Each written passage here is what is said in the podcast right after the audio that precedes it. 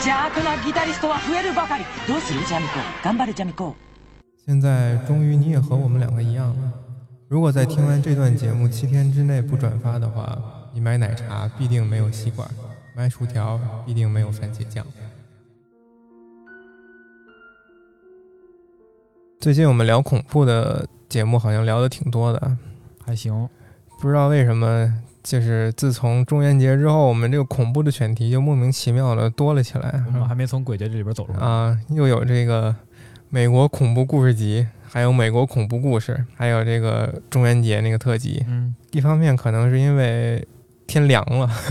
让人感觉到这个身体有一丝寒意；一方面可能是传统的国外这个万圣节也快到了，啊，还有一个多月它又要到了。播客啊其实对于恐怖的这些节目是有一个培养的一个土壤，那个原始的本能都特别爱听故事嘛，而且尤其是恐怖故事，那更爱听了。反正大家也都晚上听得多。对吧？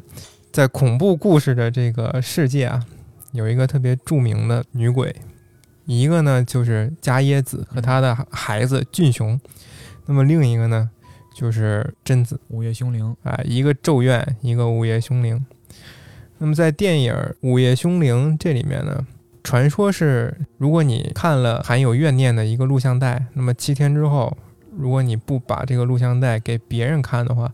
那就直接暴毙，对吧？挂掉。但是很多人不知道，这个《午夜凶铃》其实它是有一个四部的原著小说的，我就不知道，我铃就木只知道电影。是由日本的一个作家铃木光司他写的一个四本的系列小说，而且它的定位并不是恐怖小说，而是一个彻头彻尾的科幻小说。就你跟我说的时候，我就没有反应过来，为什么它会是一个科幻小说？对，所以今天我们就给大家讲一讲这个书和电影它有什么区别，给大家捋一捋这个剧情，然后给大家讲一讲这个科幻的点到底在哪儿。那其实这个书的第一本呢，和《午夜凶铃》的第一部电影，他们的故事是有重合的地方的。他们讲述的都是这个录像带啊给人带来的恐怖，就是说，在一九八九年，应该是差不多这个时间点，上个世纪，那时候还没有普遍的手机，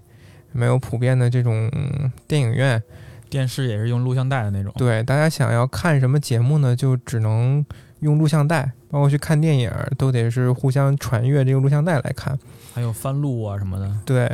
书里面有一个细节，就是一个小孩儿，他特别爱看一个综艺节目，然后那会儿就有综艺节目啊，对，超级变变变嘛，那种哦对对对，啊，特别爱看综艺节目，他想让他爸爸帮他用录像带把这个电视转播的这个节目录下来，嗯，然后他爸爸忘了，小孩就发脾气了。所以当时录像带对人们的这个精神娱乐生活是特别重要的一环，而且这个书写作也是在那个年代，所以如果这个故事放在当时那个时候，就相当于。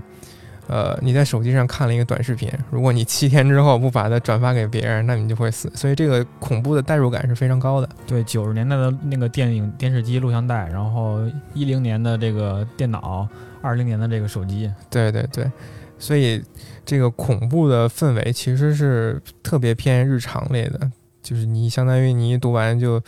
觉得就在身边的这种感觉。对，那么故事的开始呢，是在日本东京某地，一个小女孩独自在家喝水的时候，就感到身边有一种异样的感觉，然后慢慢的呢，她觉得有一种东西在接近她，就在喝水喝到一半的时候，她就吧嘚儿啊就猝死了。就这样就死了。对以以小说为底本是吧？我们，对，嗯我，们现在说的都是小说的内容。行，然后还有一个男生呢，是在骑摩托车的时候死在了马路牙子上，他就撞等哦撞等边儿了，他等红灯呢，嗯，然后突然他就觉得心脏不对劲儿了，然后就倒在这边儿上，跟他一起等灯的这个出租车车门上了，噔噔噔噔对噔，咣当一下就摔那儿了，然后也是当场暴毙嘛。然后还有一对情侣，他们这两个情侣死的时候有点尴尬，就是他们想开车，然后开到一个小树林里边做一些事情，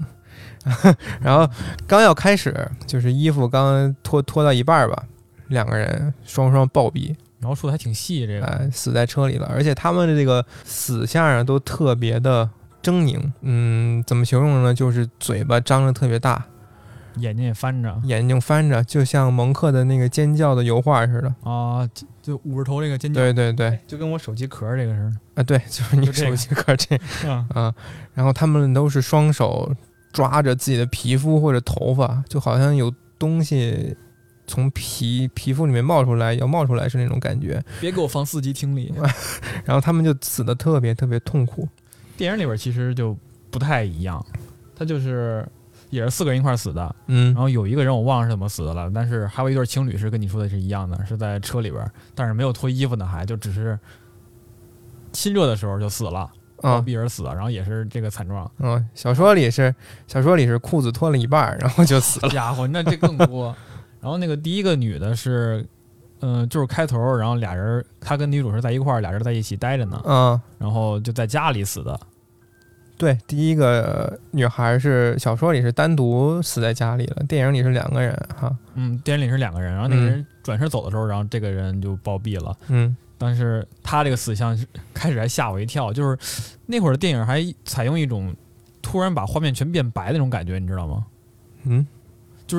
是像是失真的颜色一样，哦，就是他听着后边有人走过来，然后他一回头，然后就很惊吓那种那种感觉，然后整个画面都变成黑白的了，或者说蓝色的，我也说不好是什么颜色，然后就吓死了。反正电影可能就是故意给你营造一种嗯诡异的感觉，就用这种手 法，就很吓人。对，说不定。那么第一部这个主角记者浅川，他是怎么和这种事儿惹上关系的呢？就是第一位死的这个女孩儿，嗯在家死的那个女孩儿是他的外甥女儿，所以他对这件事儿就特别的上心。想查查，呃，对，而且他这个职业他是记者嘛，他就对这种有事儿就得挖。灵异或者离奇的这种案件啊，他就特别感兴趣，也是他的一个职业素养的要求，所以他就一直在这两股力量的驱使下，然后一直追查这个案子来着。那么呃好巧不巧，他通过走访一系列的人啊，哎，先说这个记者是男的还是女的？男生啊，哎，电影里边是个女生，可好看了。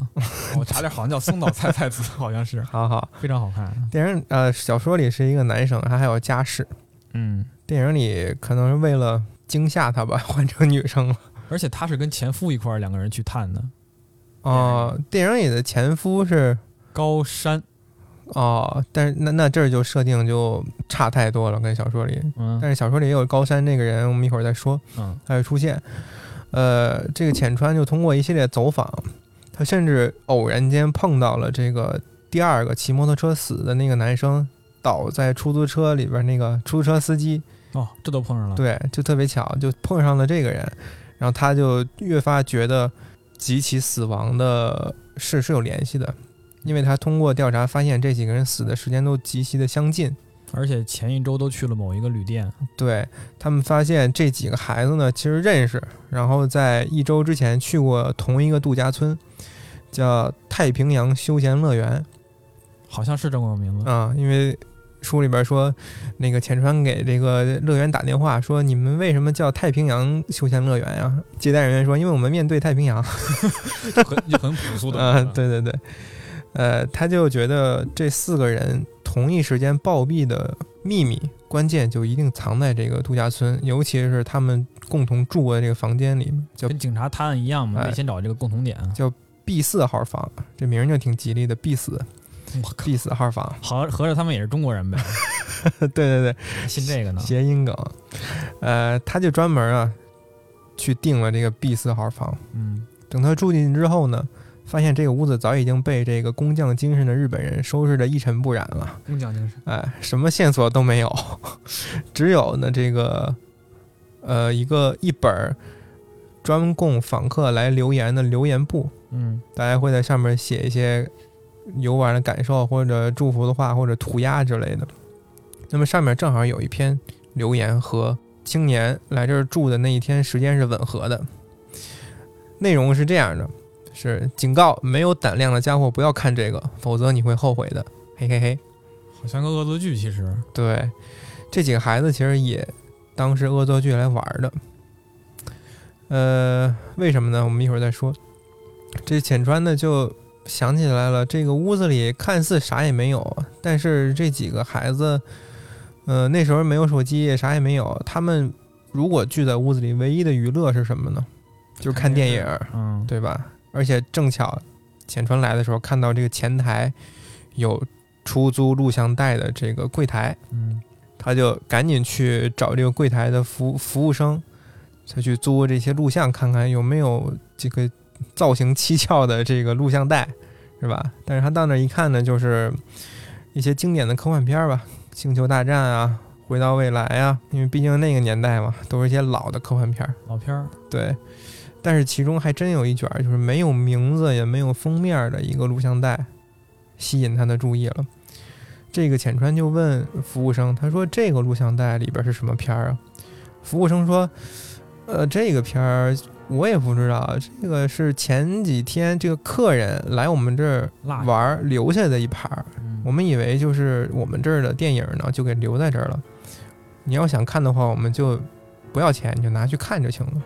浅川奈想得，那就是肯定是这个呗，就拿去去看呗。探索哈，哎，这个跟电影里边还不太一样。哦，电影里边他是有这个线索，他去去那个旅馆的，他是什么已经？对，当时已经流传了说那个有录像带这个事儿了，然后他哦就去各种走访，然后找女学生啊，然后找他们去拍纪录片儿什么的，就是各种查吧，就查有没有关于这个录像带的传闻。哦，他是当都市传说来调嗯对查对对，的。然后他就直接后来直接去旅馆了，然后直接看到这个录像带了，就说这个跟别人长得不一样，我要看这个。然后哪儿来的也是这么说，就是说哎现在嗯留，下的。有意思，殊途同归。 嗯嗯，那么他就回去播放录像带嘛，录像带的内容。呃，虽然网上这一段非常经典，但我给大家说一下播放了到底是什么。口述还得再来一遍啊，啊、还得这再个来一遍。画面就是先是一片漆黑，然后慢慢呢，画面蹦出了几个白色的手写的那种日文。嗯，那么翻译一下呢，就是火山爆发，不是是必须要把它看完，否则（括号否则）这个“否则”这俩字是没有的，但是表达一个否则的意思，一转折，就是说必须把它看完，否则会被亡魂吃掉哦。哦，这个嗯真不太一样。我继续啊嗯，然后接着是一串儿黑色、白色、红色的迅速切换，嗯，反正就是给人生理不适那种感觉，三地龙事件是那种，那会儿录像带是彩色的啦。呃，彩色的。嗯，然后呢，浅川就感觉这个录像带、这个电视的声音啊，仿佛不是从电视的扬声器里传来，而是从他这个周围环绕立体声，这免费升级成立体声，这还对对对，一种冥冥之中的感觉，就像你去了阴间，好像有亡魂在叫了那种去瘆人的感觉。然后画面又切成了一个大火山，啊！岩浆喷涌，然后火山爆发有烟雾冒出来，而且他发现，如果真的有摄像机或人站在这个视角的话，他下一秒肯定是要被岩浆吞没的，嗯，所以这个视角就暴露出这个这个录像带的诡异之处嘛，就真的是个死亡角度。嗯呃，那么紧接着画面又一转，出现了一个汉字“山”字，山对，大大山小山的山，然后呢又出现了两个头子，嗯，嗯，头字点数不重要啊，就是两个头字而已。打骰子，对，后来又出来一个老太太，老太太就好像对看着这个录像带的人说：“你明年就要生孩子喽。啊”，说了大概这么一句话，浅川就一脸懵逼嘛，我我是说在男的嗯呀，我在看什么， 不不知道是什么东西，莫名其妙的。然后浅川就感觉自己的双手越来越沉，然后他的双手不知不觉摆出了抱孩子的那个姿势。靠，然后他还感觉到自己的手臂和双手已经慢慢的越来越湿，是那种带着温度的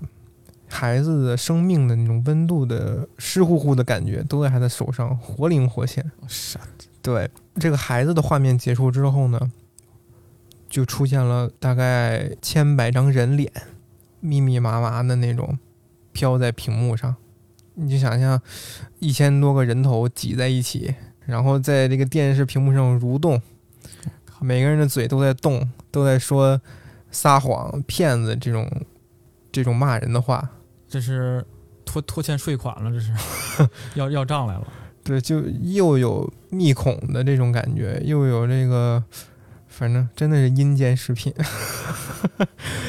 然后这个是人头结束之后，就出现了关键的一个字“贞子”的“贞”字出现了，这块儿是只有一个字吗？有没有对别的图东西？啊只有一个字。嗯，嗯，贞子的“贞”字在这个画面上若隐若现。之后出现了一个男人的脸，这个男人满头大汗，背景是一片黑漆漆的森林，头顶边上还有月亮。这个男人满头大汗，赤裸着上身，嗯，然后好像上身还在不停的动，就前后的动。就前后这么晃，对，就跟那种精神病似的，神经嗯就单看的话，就感觉他好像精神不正常似的，嗯好像全身在发力。突然之间，这个男人的左肩肉掉了一块儿，肉掉了，是胳膊掉了吗？不是，就是相当于被 K 下去一块肉，呃，这种感觉。这个，而且在播放某些画面的时候，全程啊，这个录像带它是会时不时的黑屏一下，一闪就黑屏一闪而过，啊，黑又亮了，黑又亮了，这种好像有人恶作剧关灯似的那种感觉。哦，啊，这时候浅川还不知道为什么，但是他以后这一点非常重要。呃，这个男人的画面结束之后呢，整个画面又黑了，然后中间出现了一个白色的圈儿，发着亮光，所以这个就跟《午夜凶铃》的日文名儿就扣题了嘛嗯， ，Ring 铃儿，啊，Ring 有这个电话的意思，也有这个圈儿的意思嘛。对，所以就出出现了这么一个环儿。出现环之后呢，关键的信息就来了，出现一层文字说，看过这个录像的人，在一个星期之后的这个时间会面临死亡。如果你不想死呢，就请按照下面的吩咐去做。那么下面的吩咐是什么呢？是什么呀？录像带到这儿就没有了，没了，就到请按照下面吩咐去做就没有了。不让活呗，这就是，其实录像带是完整的，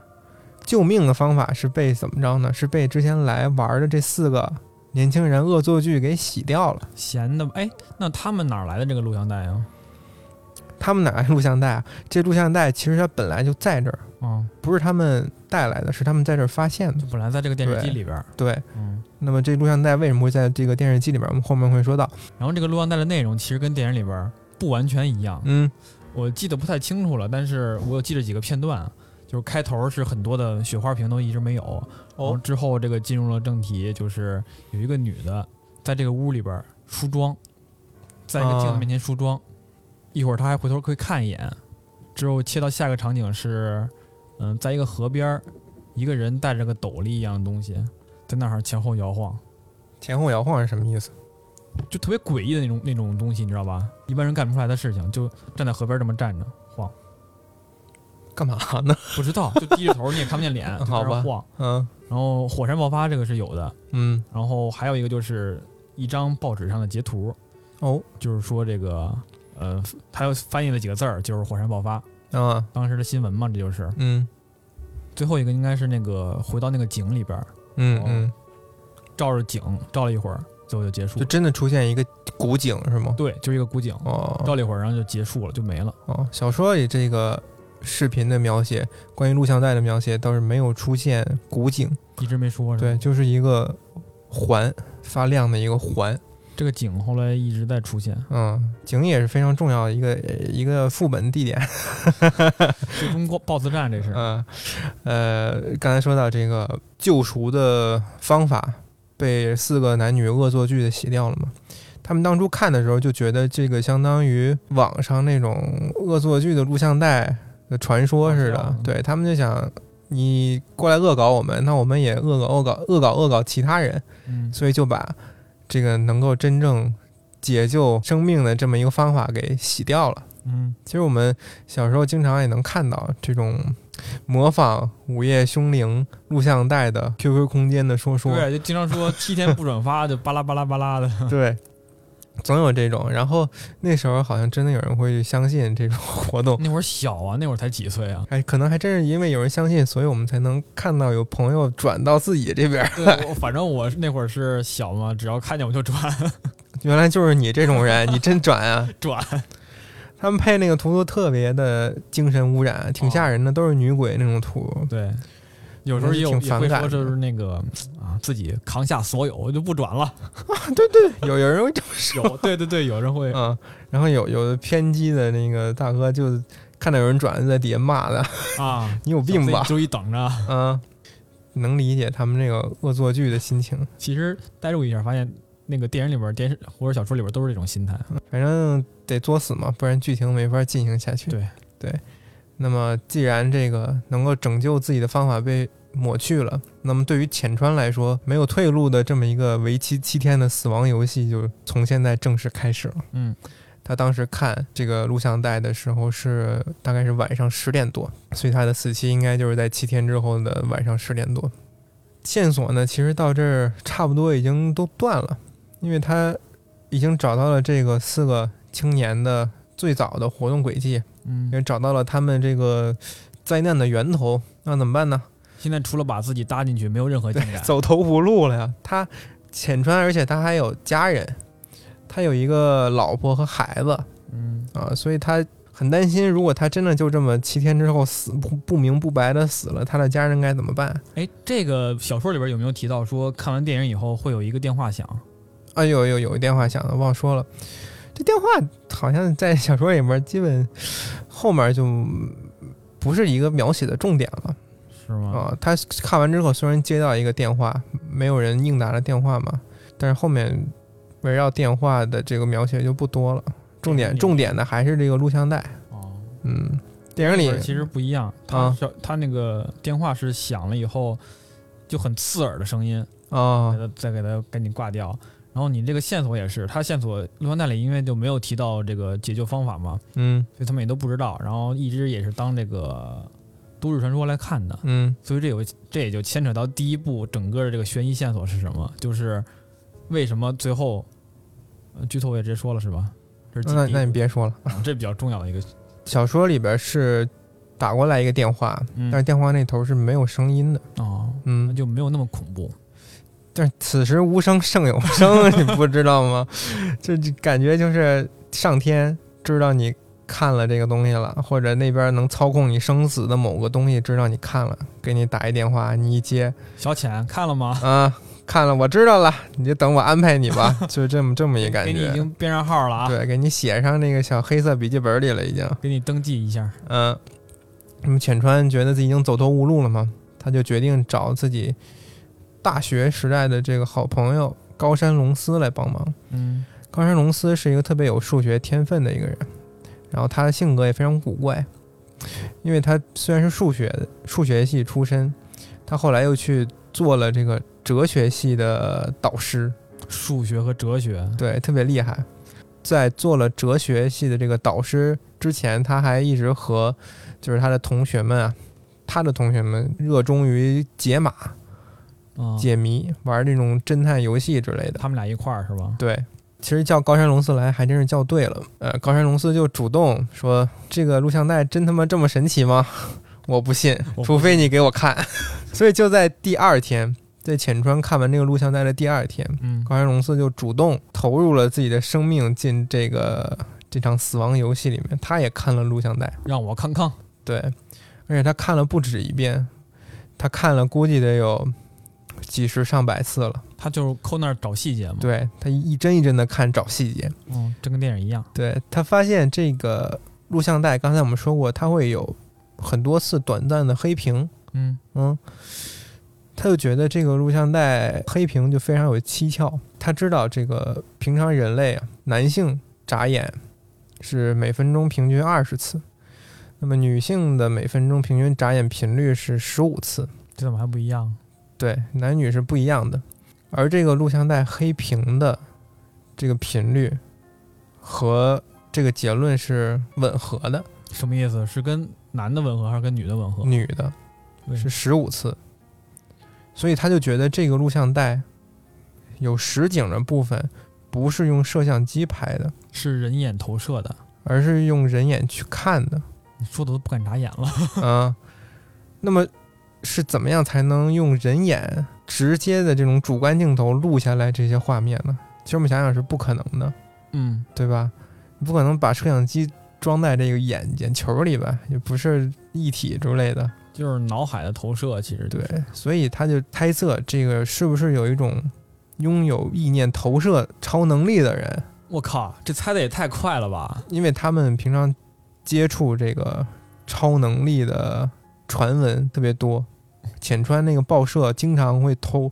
收到每每月大概可能最多有一万封关于身边有超能力者这种新闻的投稿。那那个社会碰到这种事儿还真不奇怪啊。对，在这个书里面，他们对超能力的者存在的这个事实是特别接受的。他就猜测到这个录像带肯定是某个有超能力的人用意念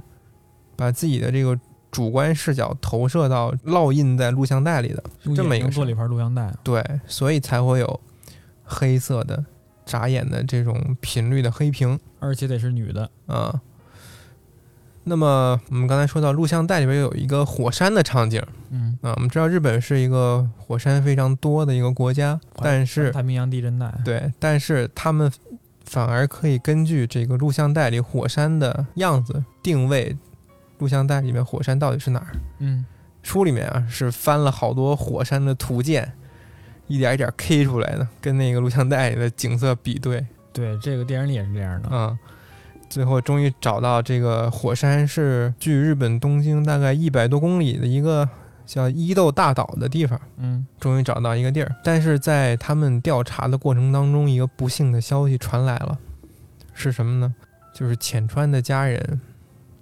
也看了，没错，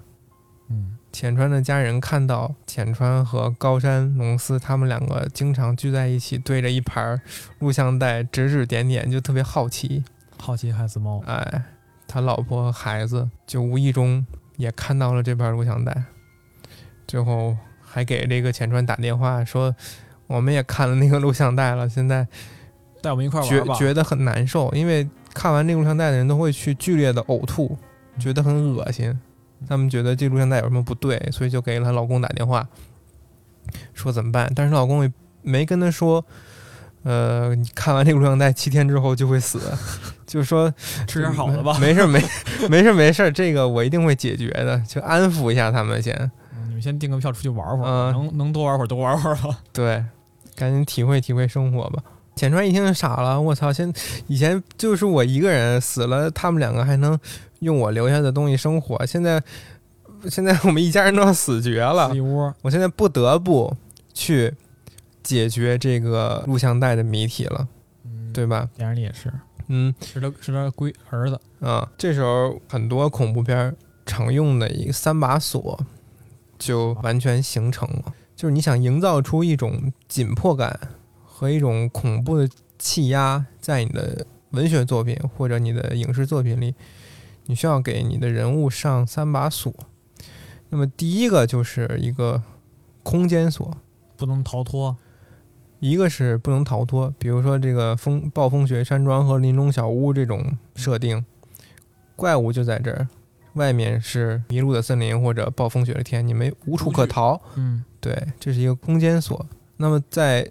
这个《午夜凶铃》里面呢，就是谜题就在这个伊豆大岛里，你想去别的地儿，其实那就肯定是一无所获能。去但是没有意义，对，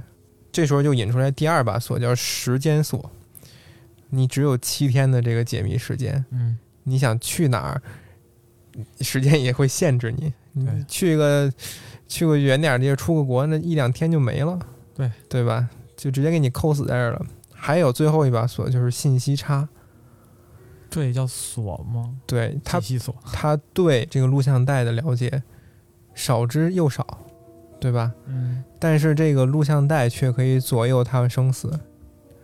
这样一个信息不对等，也是恐怖氛围或者紧迫氛围急需的这样一个限制。因为这个需要你去找线索嘛，你手头东西太少了，对对对，嗯、像这个美国恐怖故事吧，嗯，最新那两集我也看了，它是在哪儿啊？啊，是在海边一村儿里吧？对，啊，然后这个时间限制呢，它每一周需要吃一个人，嗯，啊，信息差是什么呀？他对这个黑色药丸他一无所知啊。但不知道谁做的，不知道干做来干嘛的，对吧就只知道做来有有什么效果，对，所以非常好用吧？ 这三把锁非常标准。说回这个故事，高山龙司发现这个录像带是超能力录制的吧？然后他就想起了一个他认识了一个特别痴迷研究超能力的老教授，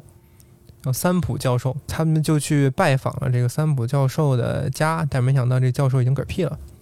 就是他特别喜欢那个教授，然后他不知道人家已经死了。啊、信没有手机嘛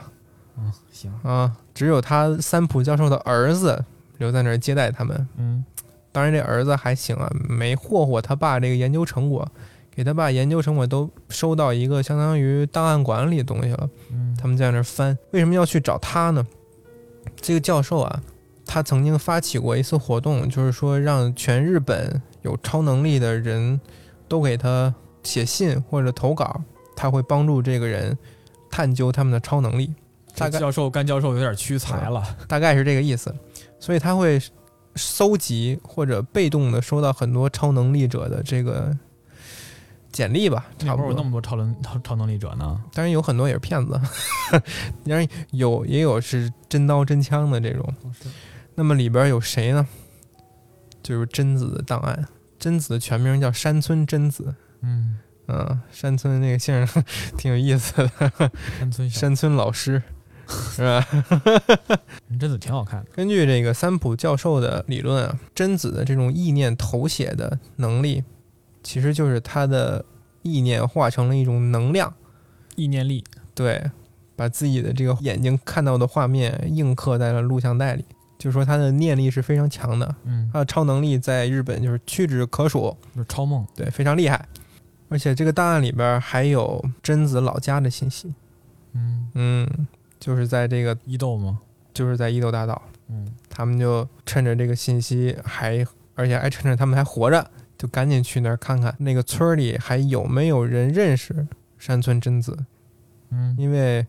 也不是特别久远的一件事儿，认识他的人很可能还活着，虽然有可能现在是个老头儿或者老太太之类的，但是他们也不能。就为了自己的生命，他们也不能就是随便放弃嘛，就肯定得去。对，那么正巧呢，伊豆大岛里边儿有一个和贞子的妈妈青梅竹马的一个老头儿，就是说他妈妈其实也有超能力，嗯他妈妈叫至金子，啊，这个名儿是一样的，对。但是他妈妈的超能力呢，呃，没有贞子的强，而且也没有贞子的稳定。电影里边反映好像就是只能到读心的这个能力，就是别人心里想什么，然后他妈可以给他写出来，然后两边一比对，到这个、哦到这个程度。书里是这么说的：至金子在稍微长大一点之后，遇到了一个也是痴迷超能力的一个精神科医生。嗯这个精神科医生呢，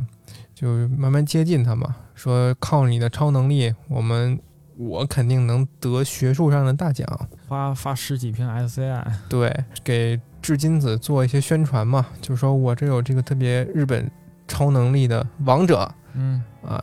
它可以怎么着呢？格指识字，还可以看头钟里边的头的点数是多少。但是这个至金子的超能力，因为它不稳定嘛，所以在大家都过来想观摩他表演的时候，他超能力是一点都使不出来的。哦，就当时就觉得他是骗子，对，所有人就骂这个医生，还有这个至金子说：“你们真是世纪大骗子呀！他妈的，把大家叫来就为了这事儿啊！” 啊、啊，然后这个医生呢，就他说我为这个事情，我可能忙了大半辈子了，我终于遇到一个真正有超能力了。但是现在大大家都骂他骗子嘛，但是其实至金子是有超能力的嘛，嗯他只不过是不稳定，然后人多就表现不出来跟可是可是跟这个六脉神剑似的、啊。可是人家不管，人家说你当场表现不出来，那就是没有呗，就是骗我们呗。没带就是没写，对，所以这个医生就是可能精神科医生，他也精神失常了。他说：“行吧，至金子，那你超能力不稳，那我自己来吧。嗯”他怎么着？他去修炼了，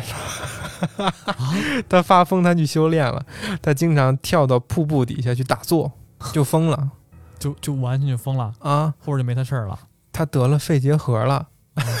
他天天去瀑布底下打坐嘛，着凉。嗯得肺结核了。他呢，那时候其实和至金子已经就是结婚了，结婚了，然后生了贞子。等会儿，博士吗？呃，那个医生对，跟他结婚了，对，那青梅竹马呢？就青梅竹马而已啊，青梅竹马未必要赢啊。 没有打赢天降。对啊，贞子其实是他们俩孩子。精神科医生他住肺结核那个医院了嘛，然后这个志金子呢也是跟着他生活也过得不好，并且被大众社会骂，所以他后来也是心灰意冷，跳到了火山口里边自杀了。电影里是这样的，就是电影里是一个博士发现了他这个能力，博士带着至今子，然后召开了一场记者发布会，嗯然后在会上当然很很好的展现这个能力了，就是所有的纸上字都答对了。哎呦，但是楼底下有一个记者说：“胡说，你这是骗人，你这是诈骗子，你以为这种低级的小把戏我们会看不出来吗？”嗯然，后就在那儿叫叫叫，然后那会儿贞子就有点害怕，精神精神失常了。但是呢，贞子走过来了，贞子给他弄死了，给记者弄死了。哎呦，那太严重了。哦对，在之后的十几年时间里边，每一个记者全都死了。哦，这是贞子的能力，就是他妈哦还是只能就是，呃，就是心理这个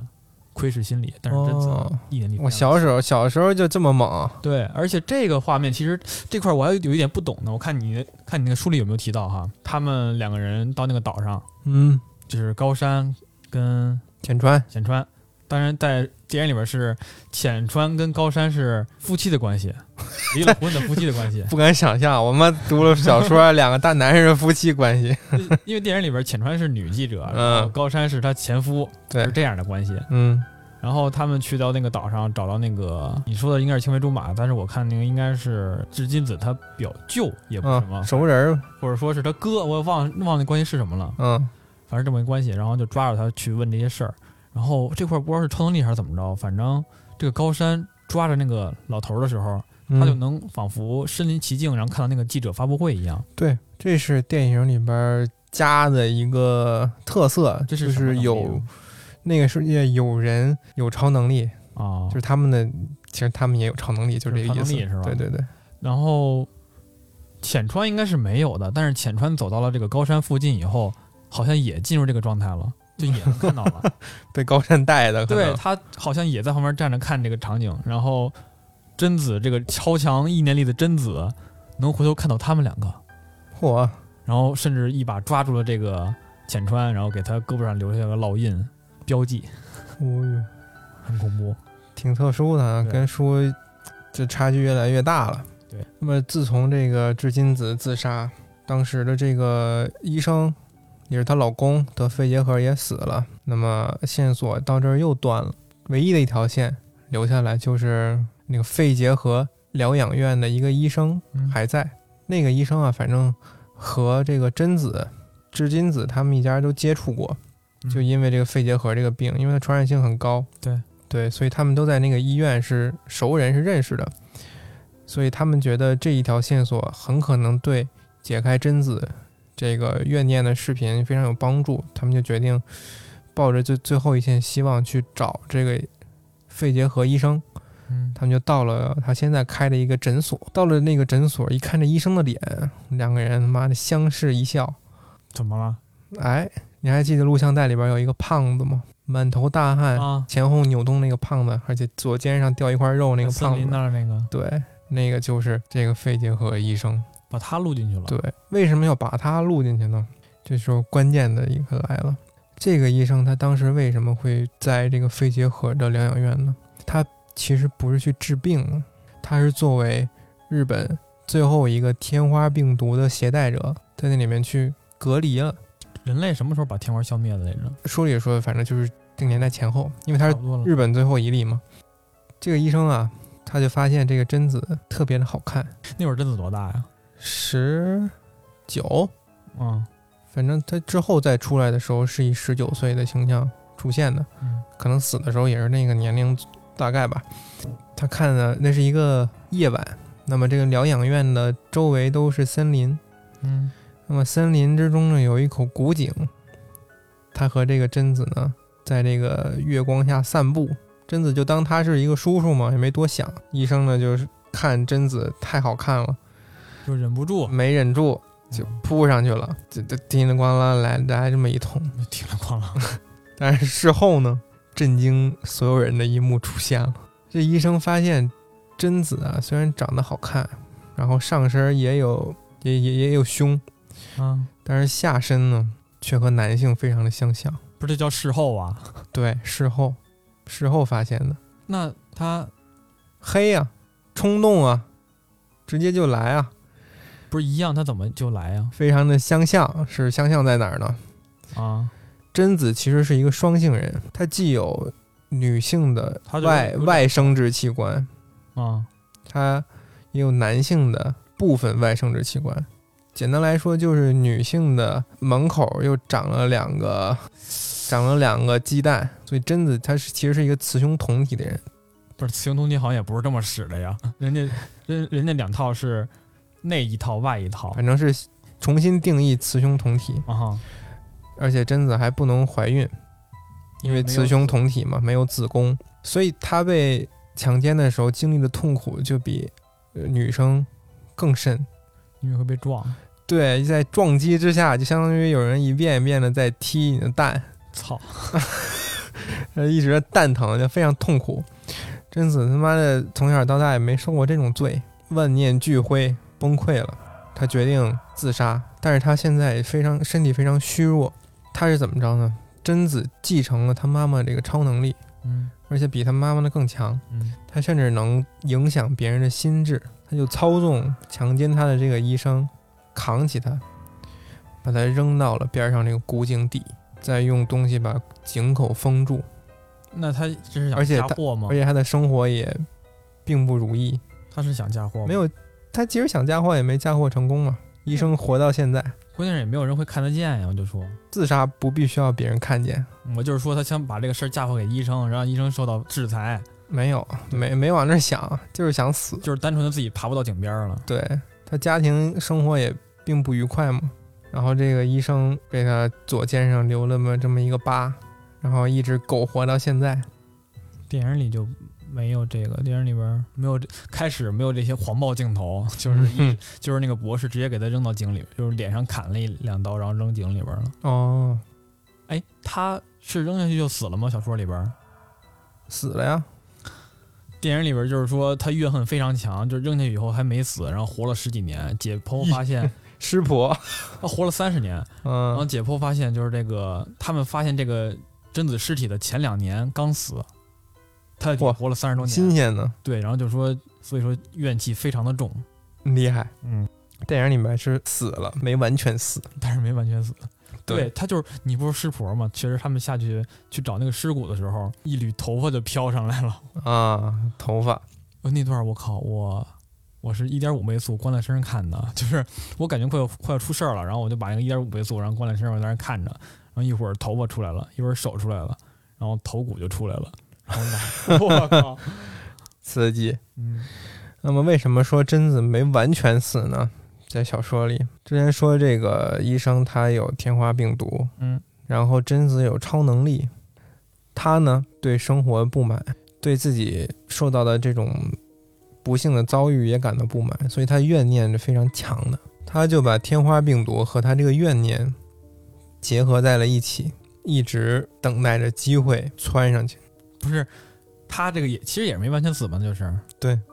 啊他，怨念太深了，就阴魂不散那种感觉，都堆在这个井里了。而且本来他意志力也强，对，怨念和天花病毒结合体就一直等到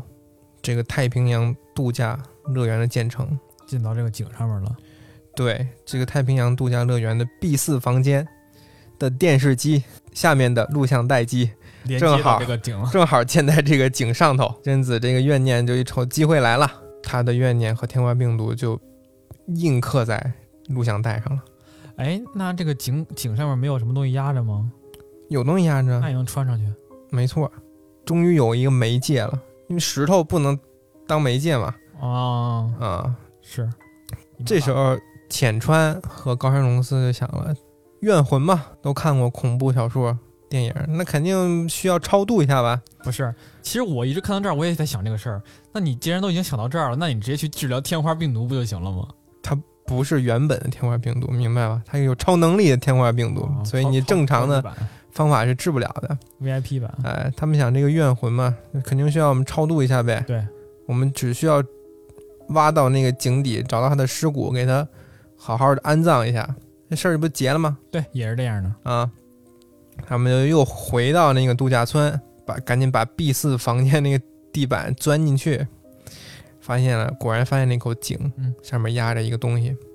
他们就轮番下去，把水舀出来，对，去 去盛水。书里边描述的挺辛苦，弄了好几个小时，从下午，因为那是已经是最后一天了，第七天，一样，电影里也是这样，嗯就疯狂的往外倒水，对倒倒不动啊。紧迫感。然后就是挖的太投入了吧？啊，高山龙司已经发现这个浅川的死亡时间已经过了，就是说诅咒已经解除了。嗯就在他们发现贞子这个尸骨的一瞬间，嗯，然后他们就把这个尸骨都全心全影的拎出来，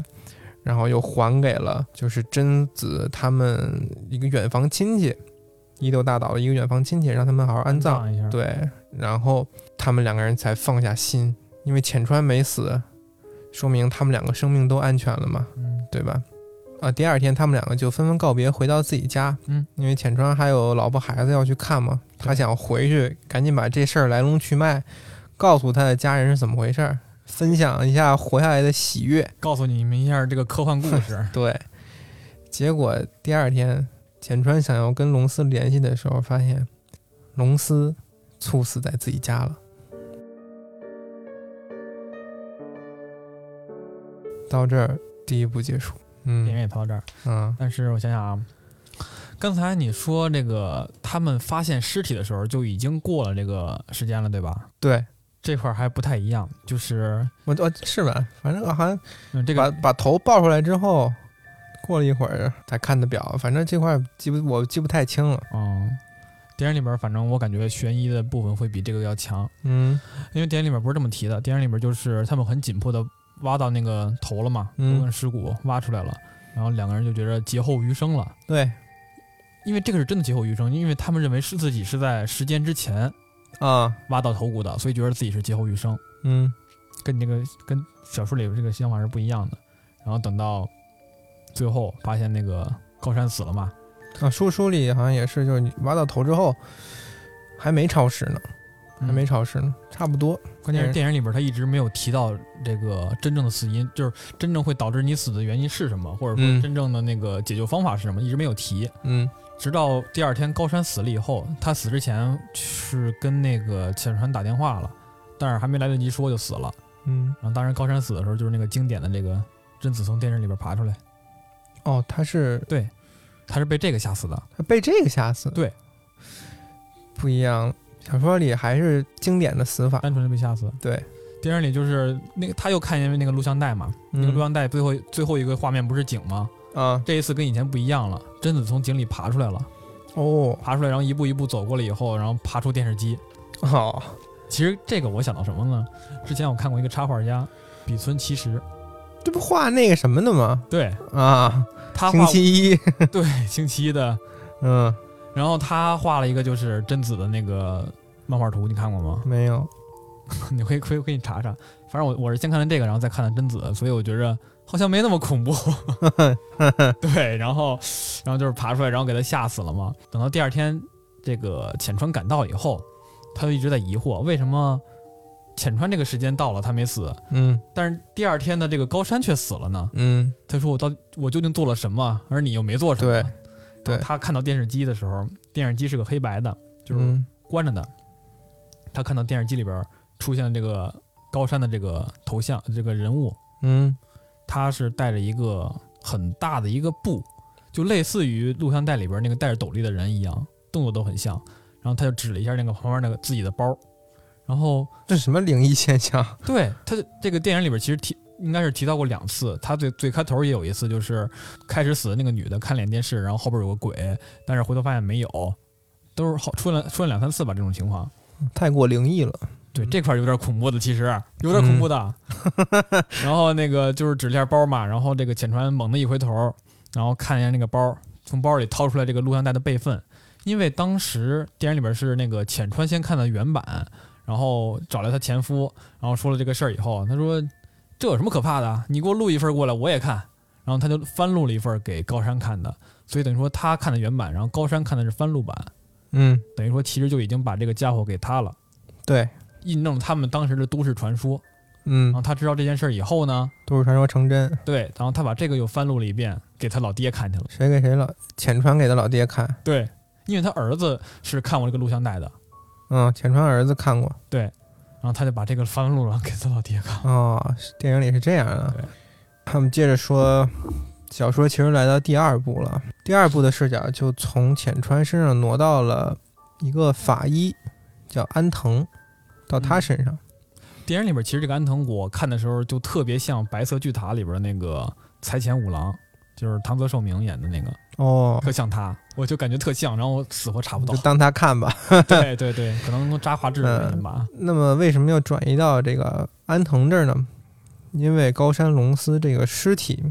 死了之后，就是由他解剖的。嗯在解剖的时候出现了非常灵异的一幕，就是在解剖之后啊，取出内脏研究之后，人的这个尸体就不会再很充实，就有点干瘪瘪的感觉。嗯他这个法医呢，习惯用一些旧报纸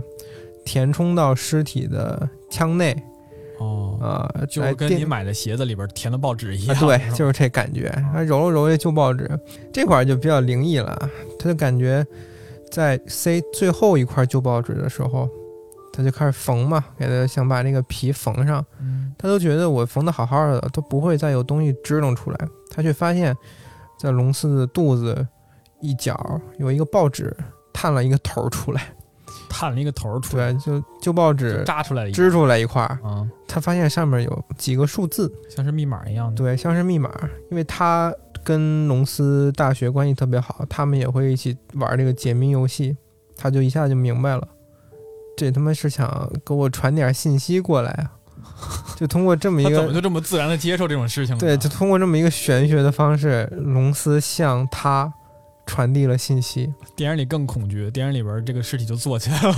啊，直接坐下了，对，那电影里直直接坐起来了。啊，其实这个当然是那个安藤的幻象，但是他直接坐起来那么一个画面，啊，长的咕噜咕噜的。小说里就好像安藤吃了毒蘑菇似的，那眼前一转，然后就迷迷瞪了，出出现这个密码，啊，那么解开之后呢，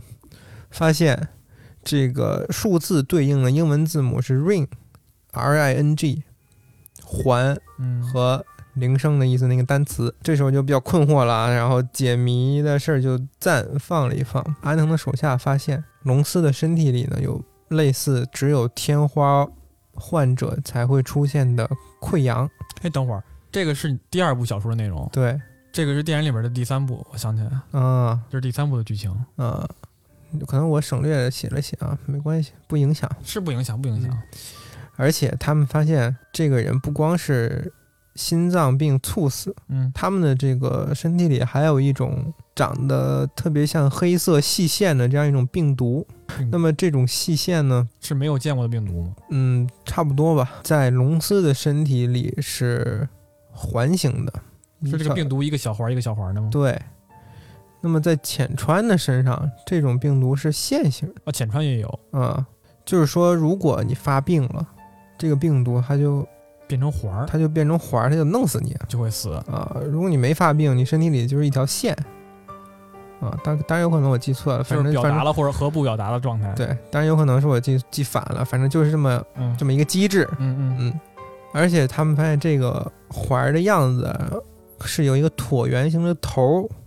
尾部呢有鞭毛，形状是长这样。他们就提取这个病毒出来研究嘛。嗯，反正他们这个病毒的这个这个东西在人体内呢，也是一串儿密码的，也藏着一个密码。到处都是密码。对，什么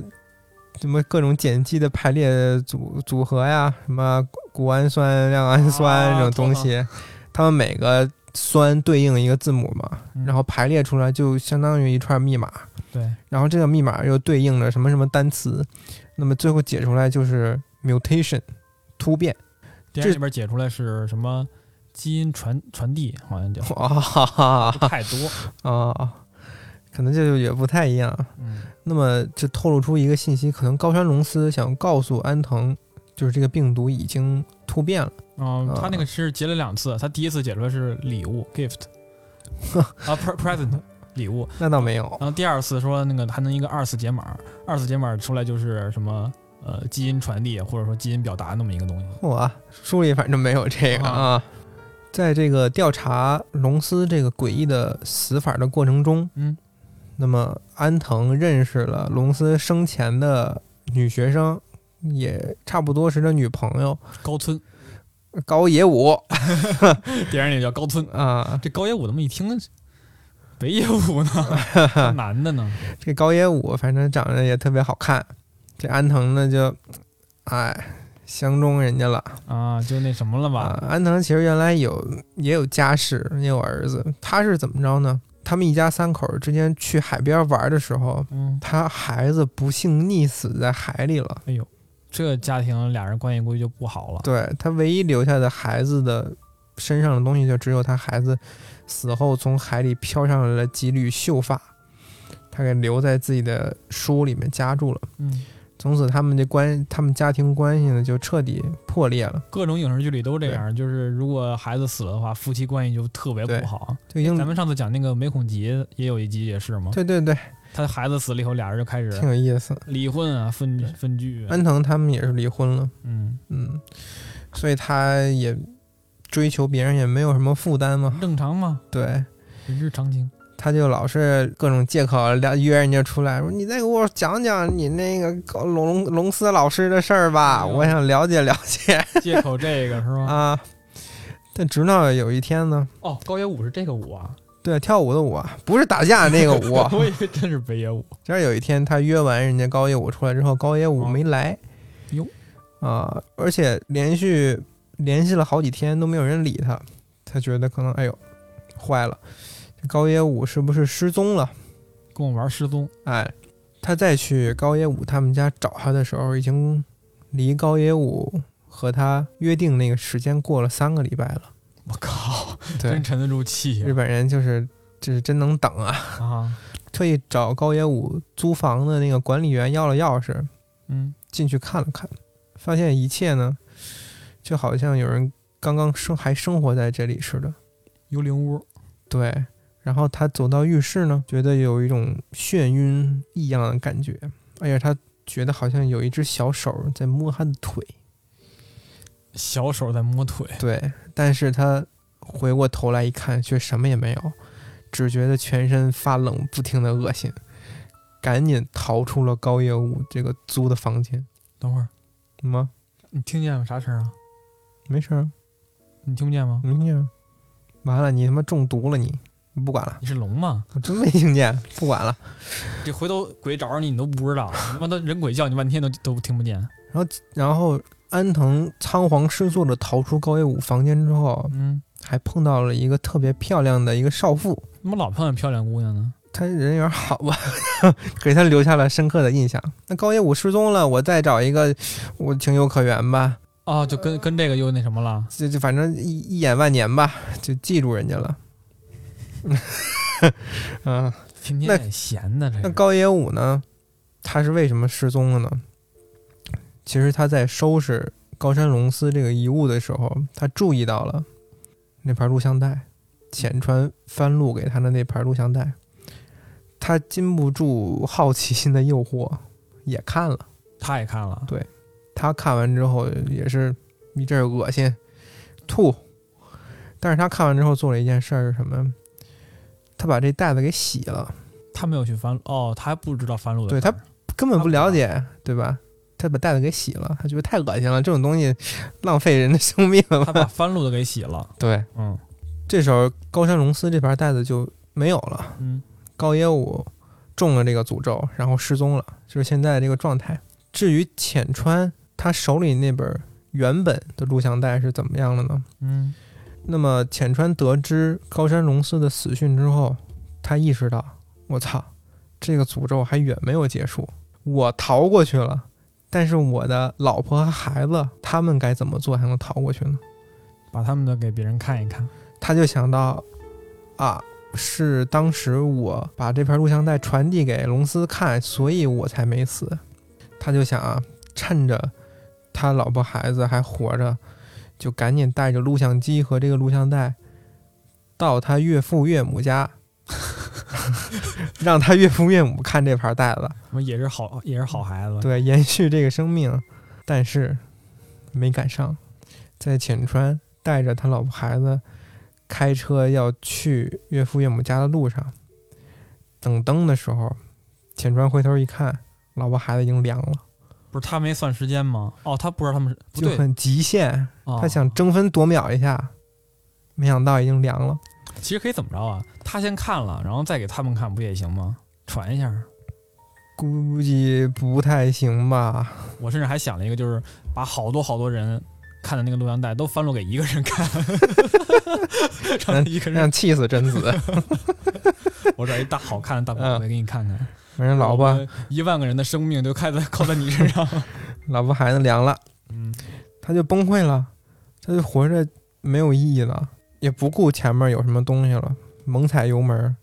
出事儿了。嗯，十二分两千块钱，啊，撞到大货车上了，他就瘫痪了，植物人了。这是 脑脑子有泡吗？这是嗯，他就一直就在第二部的全程，他就躺在医院的病床上，没死，但是他瘫痪了。我想想啊，电影里边好像是，呃，电影里边这个第三部好像拍的是浅川带着儿子开车出去的时候，儿子暴毙了，因为儿子他没救成，儿子暴毙了，然后浅川回头看他的过程中出了车祸死了。电影里是这样的，也是整个第三部就没有他事儿。嗯，但是那个岳父，他的浅川的岳父岳母还是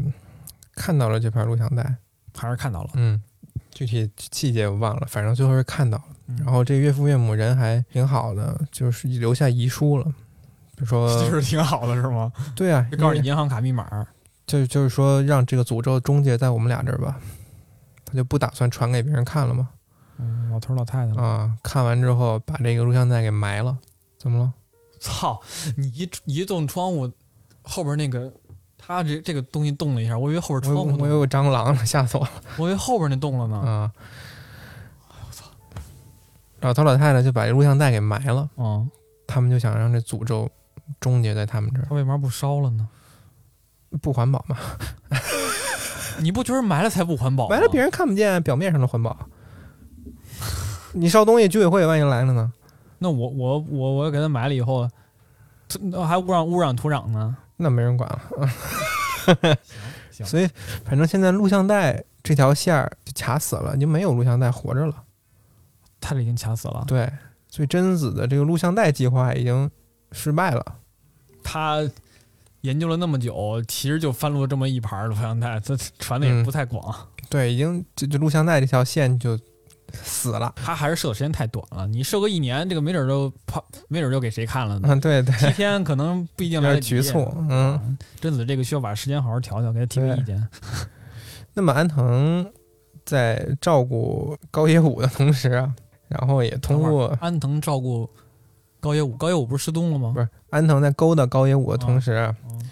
了解到这个高山龙司认识这个浅川，嗯，然后他浅川不瘫痪了吗？对，他就特意要了浅川，他是记者嘛，他有记事的习惯。浅川当时就把这件事来龙去脉都记在他的小本本上了。嗯，安藤就通过这个本儿了解到了，相当于咱们看的第一部那个整个事的全貌。对，日记嘛，对，他还知道这个浅川有一个哥哥，一个作家哥哥，想把这件事儿公开出版。作为这个他的文学作品出版，而且题目就叫做《零》， 跟小说的第一部题目是一样的。 推荐一下他自己的小说还。那么事情到这儿呢，又该出现死亡了，已经很久没有人死了，是该轮到谁了呢？高野武， 高野武失踪了那么久，还还是死了。他是怎么死的？他呢被发现是在死在了一个高楼楼顶的排水沟里。嗯，他的死相是下身赤裸，然后上身穿的特别的轻薄。那时候已经是秋冬季节了，没有一个正常女孩会他妈穿着就能冻死的那种衣服去出门，然后还不穿内裤万一人家想冬泳呢？ 跑到楼顶。呃，而且他的脚踝还扭伤了，所以他的死相是非常蹊跷的。而且还有更奇怪的事儿，就是他的子宫膨胀变大，而且里面还有胎盘剥落造成的损伤，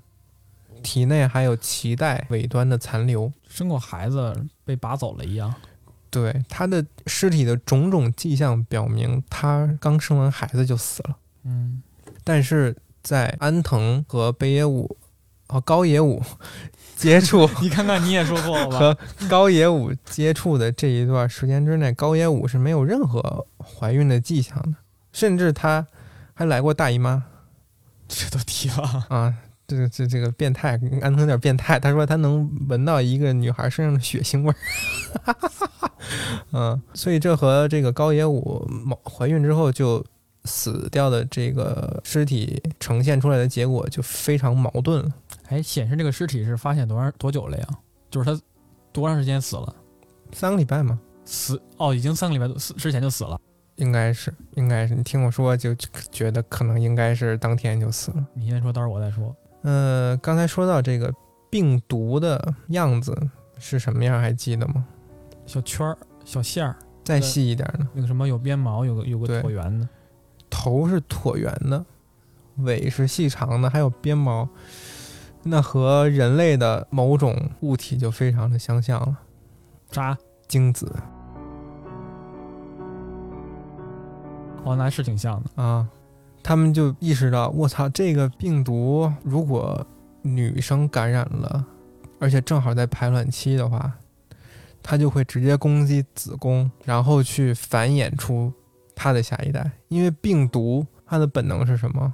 繁殖、无限的繁殖，生存，嗯对吧？它就会去攻击人类繁殖的那个器官，嗯，让高野武怀了孕，而且在短时间内生下了一个孩子。迅速的长，对，那这时候安藤就纳闷儿了，那他妈女生看了是生孩子，那男生看了他也生不了孩子，那病毒攻击他是为了什么呢？嗯，对啊，病毒对于男生女生应该都是有它针对针对的一个攻击性的，安藤就这一点想不明白了。但是就在这时候呢，他又遇到了之前一眼万年的那个少妇，哟，还有后边的戏呢，对，那个少妇呢也相中他了似的，哟，原来看对眼儿，俩人当天呃就就云雨了一番，凭什么他妈都这么快？啊对，呃俩俩人都主动嘛，嗯然后还去看了两场电影，然后那个女生还说你带我去书店看看吧，俩人就这么约会了一两天，在这个女生洗澡的时候，安藤的助手发来了贞子的照片儿，安藤这一看，我操！这贞子和我刚才床上那女的长得一模一样啊，趁那个贞子洗澡，赶紧他妈的窜出来了。人长得好看啊无所谓，跑到这个他的单位，赶紧找他那个助手说：“他妈这日了这鬼这到了。底怎么回事儿？我真是日了鬼了。哎，你看我昨天晚上其实不给你发了一个日了鬼了吗？”对啊对 我昨对天晚上，看到这儿的时候，其实电影里也是这么说，我说一下吗？嗯，电影里边也类似，安藤跟那个北高野武，就是高野武啊，就是这个人吧，嗯，安藤跟他就是搞上了，云雨了一番之后一直在云雨， 对，然后这个后过了过了一段时间，这个时间没写，然后很多人就在这个大楼的顶层发现了这个高野武，高野的这个尸体，就已经死了好久了。然后安藤知道这个事儿以后，就觉着，那我之前跟谁在趴呢？然哦，后他回到办公室以后，这个呃高野又出来了，他出来跟他说那个怎么样，我们喜不喜欢我？ 然后安藤能吓尿了，然后感动吗？对感动嘛，然后高野高野说那个你我我看出来了，你是不喜欢我，你只是馋这个身子什么巴拉巴拉的，哎呦，然后说怎这是一个怎么回事呢？就是这个病毒也是通过这个病毒嘛，病毒是传到了这个安藤身上，然后安藤跟这个高野啪啪啪就嗯传到了高野身上，然后病毒传过来以后，自动不就长大了吗？在里边嗯形成胎儿了，嗯然后把就把宿主给杀了，就是把这个谁嗯，高野高野武，高野给杀了，嗯，然后生出了一个新的高野来。哇，我的妈！对，是这样的。然后嗯等于说那个高野是死在了烟囱里边儿，然后这个高野就是跟那个安藤继续的那个。哦，还搞了这么一个花招啊！对，其实这个就是贞子了，高哦，野版贞子。所以为什么我跟你说一个比一个好看了呢？ 就每一部贞子都不一不是一个人演的。接着说啊，安藤仓皇逃到自己的单位和手下商量了一下，突然想到，那么病毒的另一大特征是什么呢？除了繁殖，还有一个特征就是它会变异，嗯，等于说这个病毒攻击女生的女性的子宫，能够让女性生产这么一个功能，是病毒变异的一个结果。嗯那么对于男性，他突然想到什么呢？贞子之前要求他带他去看电影，要求他带他去书店，他又联想到这个浅川的身体里有病毒，浅川的哥哥还要把这件事写成书出版，目前已经拿到。就相当于版号吧，相当于准备要出，至少要出百万册。 ，ISBN，对，那么他就一下就这件事儿都脑脑袋后边闪过一条线，都串起来了。病毒对于男性的作用，就是让他去主动传播。就是让浅川把这件事儿详细的记录下来了，然后再让他哥哥根据这件事儿，通过书这个媒介，把贞子的怨念传遍全世界。他刚才不是去看电影了吗？嗯，而且他还想通过电影这个媒介，把自己的怨念全传遍世界。这就是变异之后对男性、女性他们这样一个区别。给女性也可以这个事儿啊，这也不是什么男性才能不干，的，女性在她的设定里边专门负责就是生育。生产啊，，对，那么高野武这下就说明白了，他的死死状就是因为病毒袭击了她的子宫，嗯，迫使她怀了孕。她怀孕之后，肚子里的胎儿有有了自己的意识，这个意识就是贞子的意识。对对，而且这其实个就是贞子复活了嘛对，，而且这个意识是是从她成型在胎儿的时候，她就能感觉到自己啊、我活在肚子里呢，我靠，我感觉到周围羊水特别的温暖。我靠，真恐对，怖而且这个孩子他在肚子里是能控制他妈妈的行动的，等于说高野武在孩子成型之后，他的意识已经被贞子夺舍了对，电影里是这样的，啊、这孩子就控制他妈妈走上这个高楼，钻进排水沟，日子到了就把自己生出来。嗯，啊，这孩子控制高野武走之前，还特意拿了一个毛巾，他觉得自己要生了嘛，走上高台，从肚子里不是从子宫爬出来，自己拿毛巾给自己擦干净，操，然后拿那个还没有牙的那个牙床，把这个脐带给磨断天哪，啊，就就这么走了。每个女性生出来的贞子，别看一开始婴儿，但她们会在一个礼拜之内长成十九岁那个样子，带着少妇啊嘛，对，带着贞子之前的所有记忆、嗯，所有的痛苦。降临，对，就现在如果书籍、电影传遍世界的话，那么 每个女生在排卵期看到这些作品的时候，都会生出一个贞子。生完贞子，这些女性就会积极，关键是生这么多贞子干嘛呀？就他妈最后只剩贞子了。哦，这是他的设定是吗？，对，因为它是病毒啊，就要同化别人，然后繁殖自己嘛。哦，它是病毒，哦不，能把它当人看了。而且电影里边其实还通过这个事儿还要挟了一下安藤，就是说，对，这哦就是说书那个书里也是。就是就是用你的孩子来要挟，呃，因为安藤知道事情的真相了，已经。嗯贞子就跟他说：“如果你不把这事儿说出去，我就满足你的愿望，我可以用我这个能力把你儿子复活。嗯，”安藤一听：“你怎么会知道我儿子的事儿呢？我没跟你说过呀。俺是有超能力者，俺俺这个意念力强，”不，不是这其样。实是高山龙司告诉贞子的。高山告诉他为什么要高，哎，高山跟他也没联系啊，高山龙司啊，他的意识啊，他在死的那一瞬间，他的意识和袭击他的那个病毒，就是贞子的意识，发生了一连串的交流，嗯，好像谈了一谈，说谈妥了，你别杀我，我帮你统治这个世界。高山帮他统治这个世界。对，贞一个子快死的人，跟贞子为什么要信他的呢？贞子就给他捏了一个身子，嗯，反正这个高山龙司这人很怪嘛，就他他也是个哲学大师，可能给贞子忽悠住了啊超，脱就给人家超度复活了。就就有一个场景特别奇怪，就是安藤坐在海边儿，然后远处就看高山龙司悠闲的走过来了。他他之前还解剖的那个人，就他妈他妈复活片儿里也是这朝样，他走过来片呃了。儿里就是这个高山，然后带着安藤的孩子，嗯，然后带着那个谁浅川和浅川的孩子四个人想让他走来， 对，我操，我都看懵逼了。然后，但是我后来查了查，发现这才是最追最忠实于小说原著的。嗯，安藤就为了他孩子妥协了嘛，就是我不会把事情说出去，你们给我找一个无人岛，我和我孩子就生活在那儿。那么世界上到处都是贞子，不关我的事儿。 也挺好，你掳一个贞子过来也也挺好的嘛。嗯，反正如果照这么发展下去，就地球上，这你到哪儿看都是贞子，也挺好到处都是美女 啊。一样。但是有一个点就是特别脆弱，就是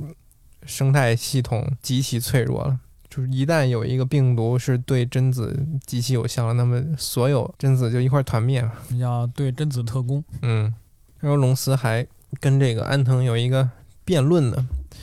安藤就说：“你这么做不对啊，你这是反人类的事儿。”然后龙司就说：“你看看我们地球上这些生物，大家不都是想拼命活下去吗？海洋里那些古生物，它们如果没有眼睛的话，它们如果没有这种想的欲望的话，就不会有如今的我们。开始歪理，开始就说歪理邪说嘛。哲学家这反正但是安藤也就是说，我他妈不听人家逼逼了，我有儿子，我也我跟你说什么也无济于事嘛，嗯你们他妈也不正常，对他就去无人岛生活 啦，他也不是什么好 好鸟 儿，你他也没办法嘛，是其实这个世界就毁灭了，对吧？到到谁也拦不住，啊哦世界就完了。世界上所有的媒体，无论你是听歌、看电影、看电视剧、看书，你都会中这个毒，但是男的没事儿啊，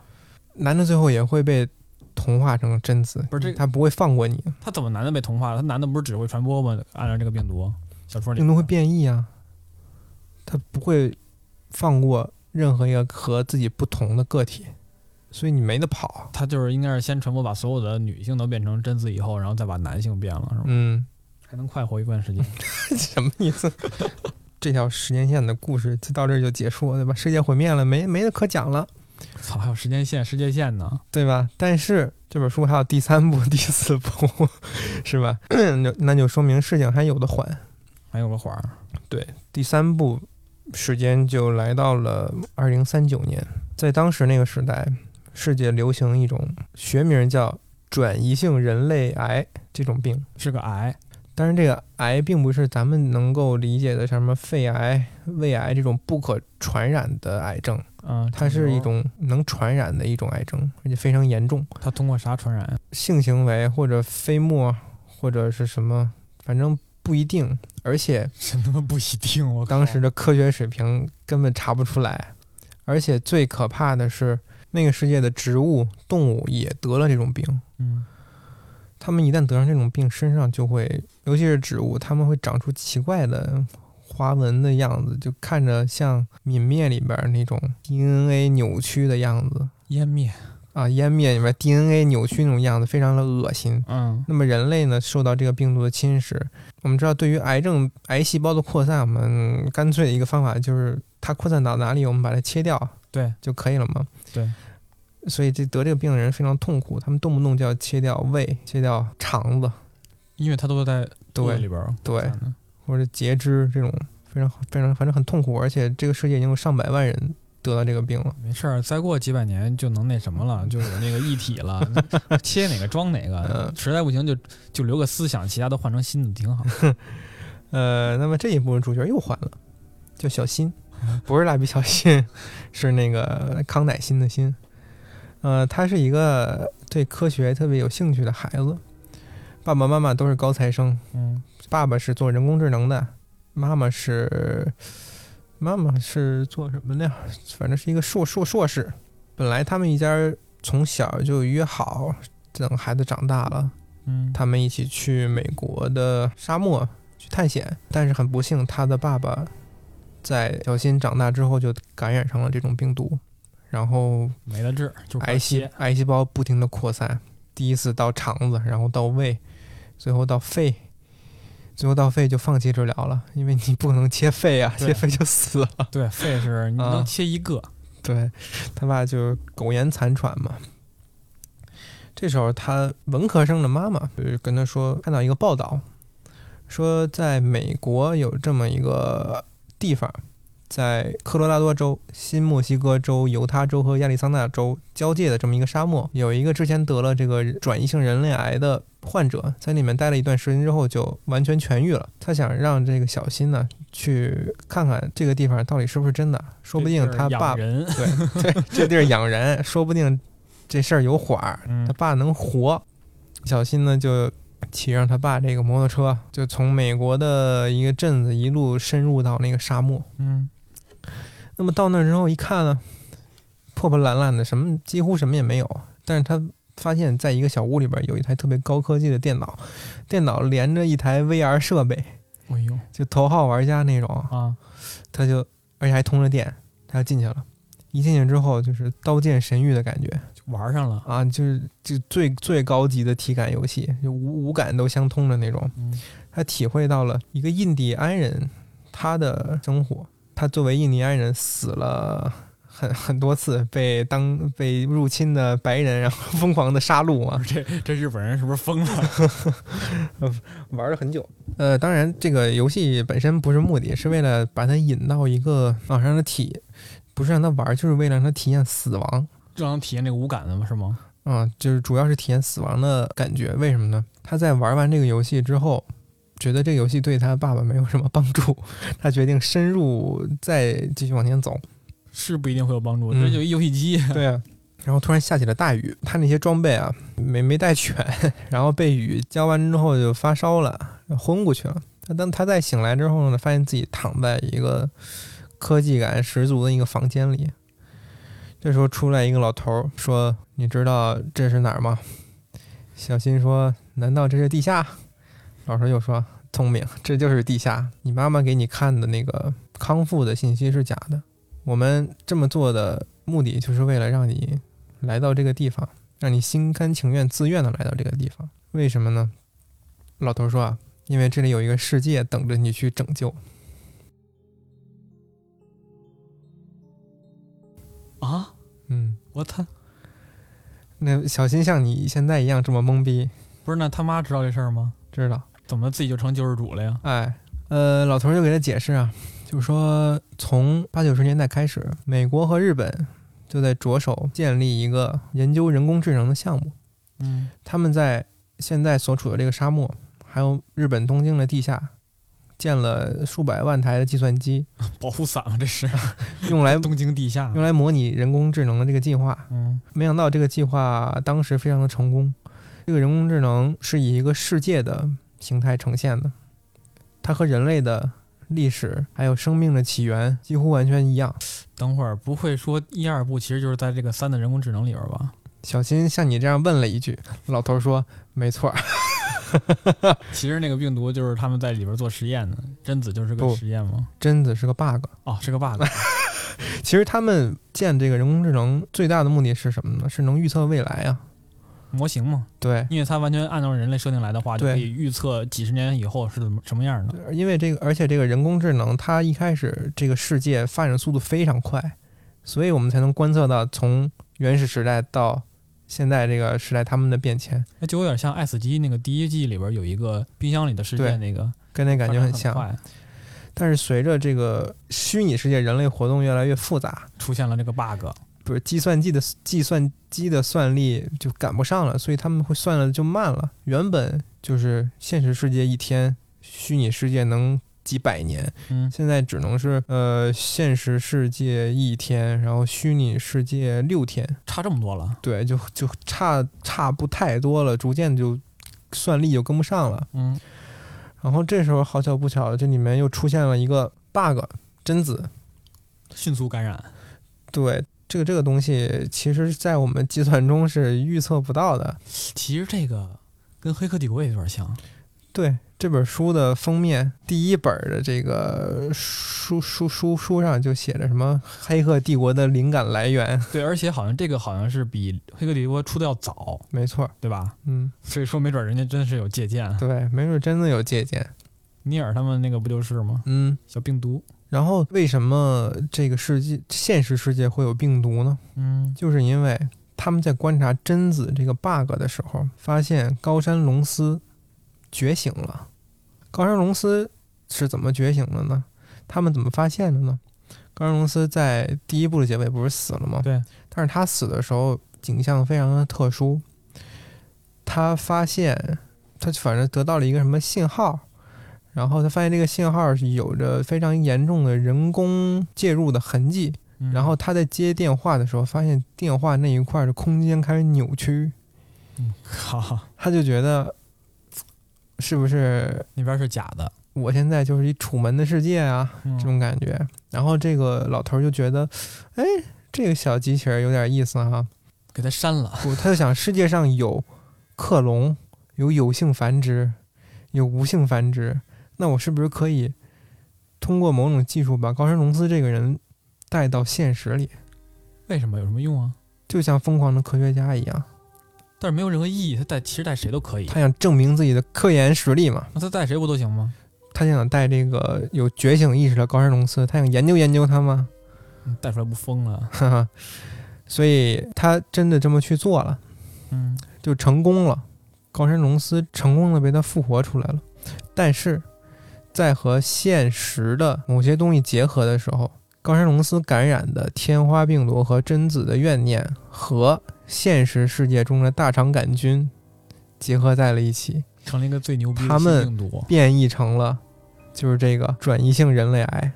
哦，所以说，这个科学家就是造成现实世界大疫情的罪魁祸首。嗯，就很操蛋。然后他还问小新一个问题：你知不知道我们现在流行的这个病毒一些更深入的信息？小新说：“我发现转移性人类病毒的碱基数是什么什么二的三次方，都是二进制我的。已经完全忘了。那对啊，因为它是数字世界里边出来的嘛。对，所以他联想到二进制是哪？就是计算机，计嗯、算机就是虚拟世界嘛。对啊，他就自己给连在一块儿了。然后还这个老头儿还告诉小新一个就是让他怀疑人生的消息：高山龙司被复制出来之后，并不是直接出来就是成人的形象，他得从一个胚胎开始，也是相当于得放到人的这个子宫里边儿给他培育出来。嗯，其实说白了就是多了一个意识。，对，从婴儿状态一点儿给养大。那么，谁来负责养大这个异世界的生物呢？老头儿就和小新的爸爸和现在的妈妈，他们谈了一下，让当时的那个受高山龙司的受精卵放到小新妈妈的肚子里。那么，小新就是现在的高山龙司，那他为什么一点高山龙司的意识都没有呢？他相当于一个全新的人，但是他长得和高山龙司是一模一样的。哎，我以为他会把高山龙司的意识给带出来呢。没有，他就想证明我可以从虚拟世界培育一个生命出来。那对也不太好证明这是高山龙司他有没有那个意识的话，至少他们几个科学家可以互相为证，有个屁用！我们死多少人？嗯所以这就是疯狂的科学家做的一件坏事嘛。嗯然后呢？老头儿就说：“你知道为什么之前让你去体验印第安人被屠杀那种感觉吗？因为他们就是被天花弄死的。不让你习惯死的感觉，让你对生命有一种全新的体验。而且我们之前这么骗你，是为了也是为了让你心甘情愿的来。为什么要让你有一种心甘情愿的感觉呢？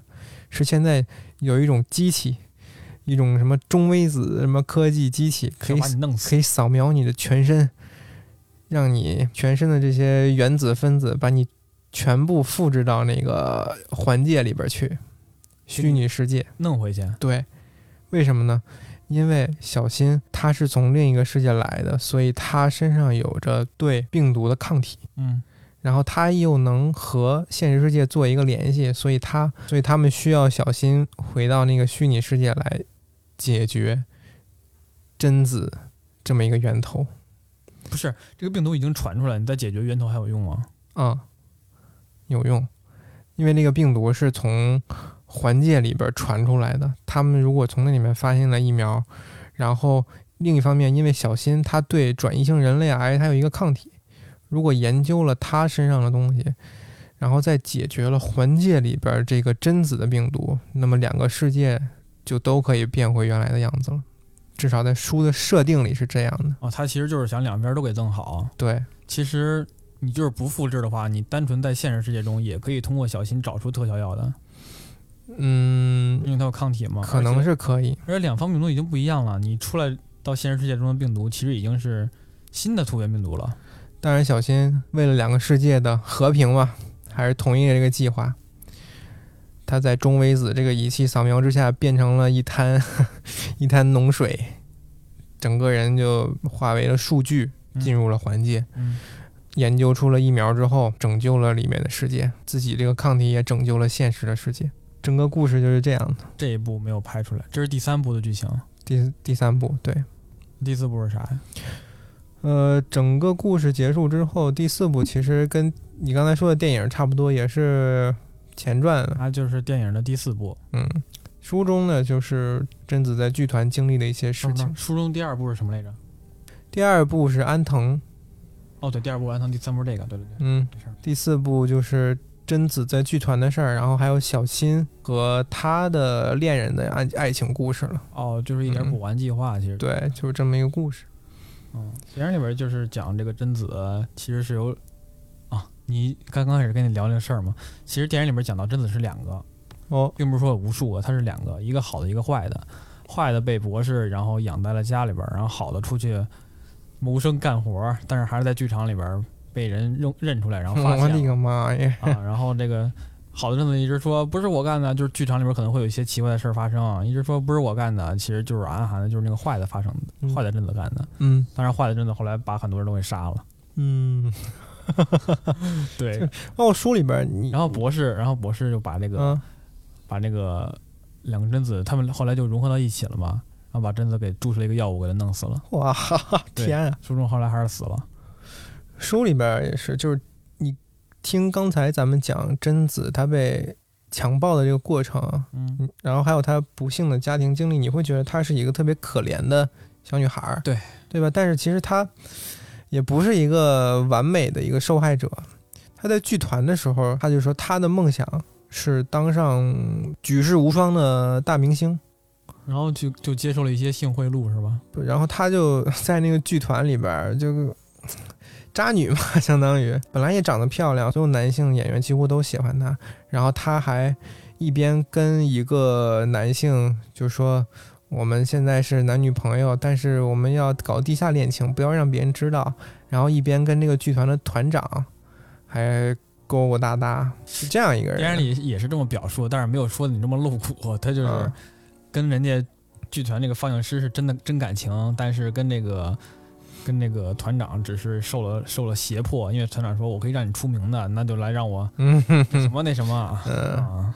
而且那时候他有超能力嘛，嗯对，他在和一个男演员云雨的时候，他这个超能力，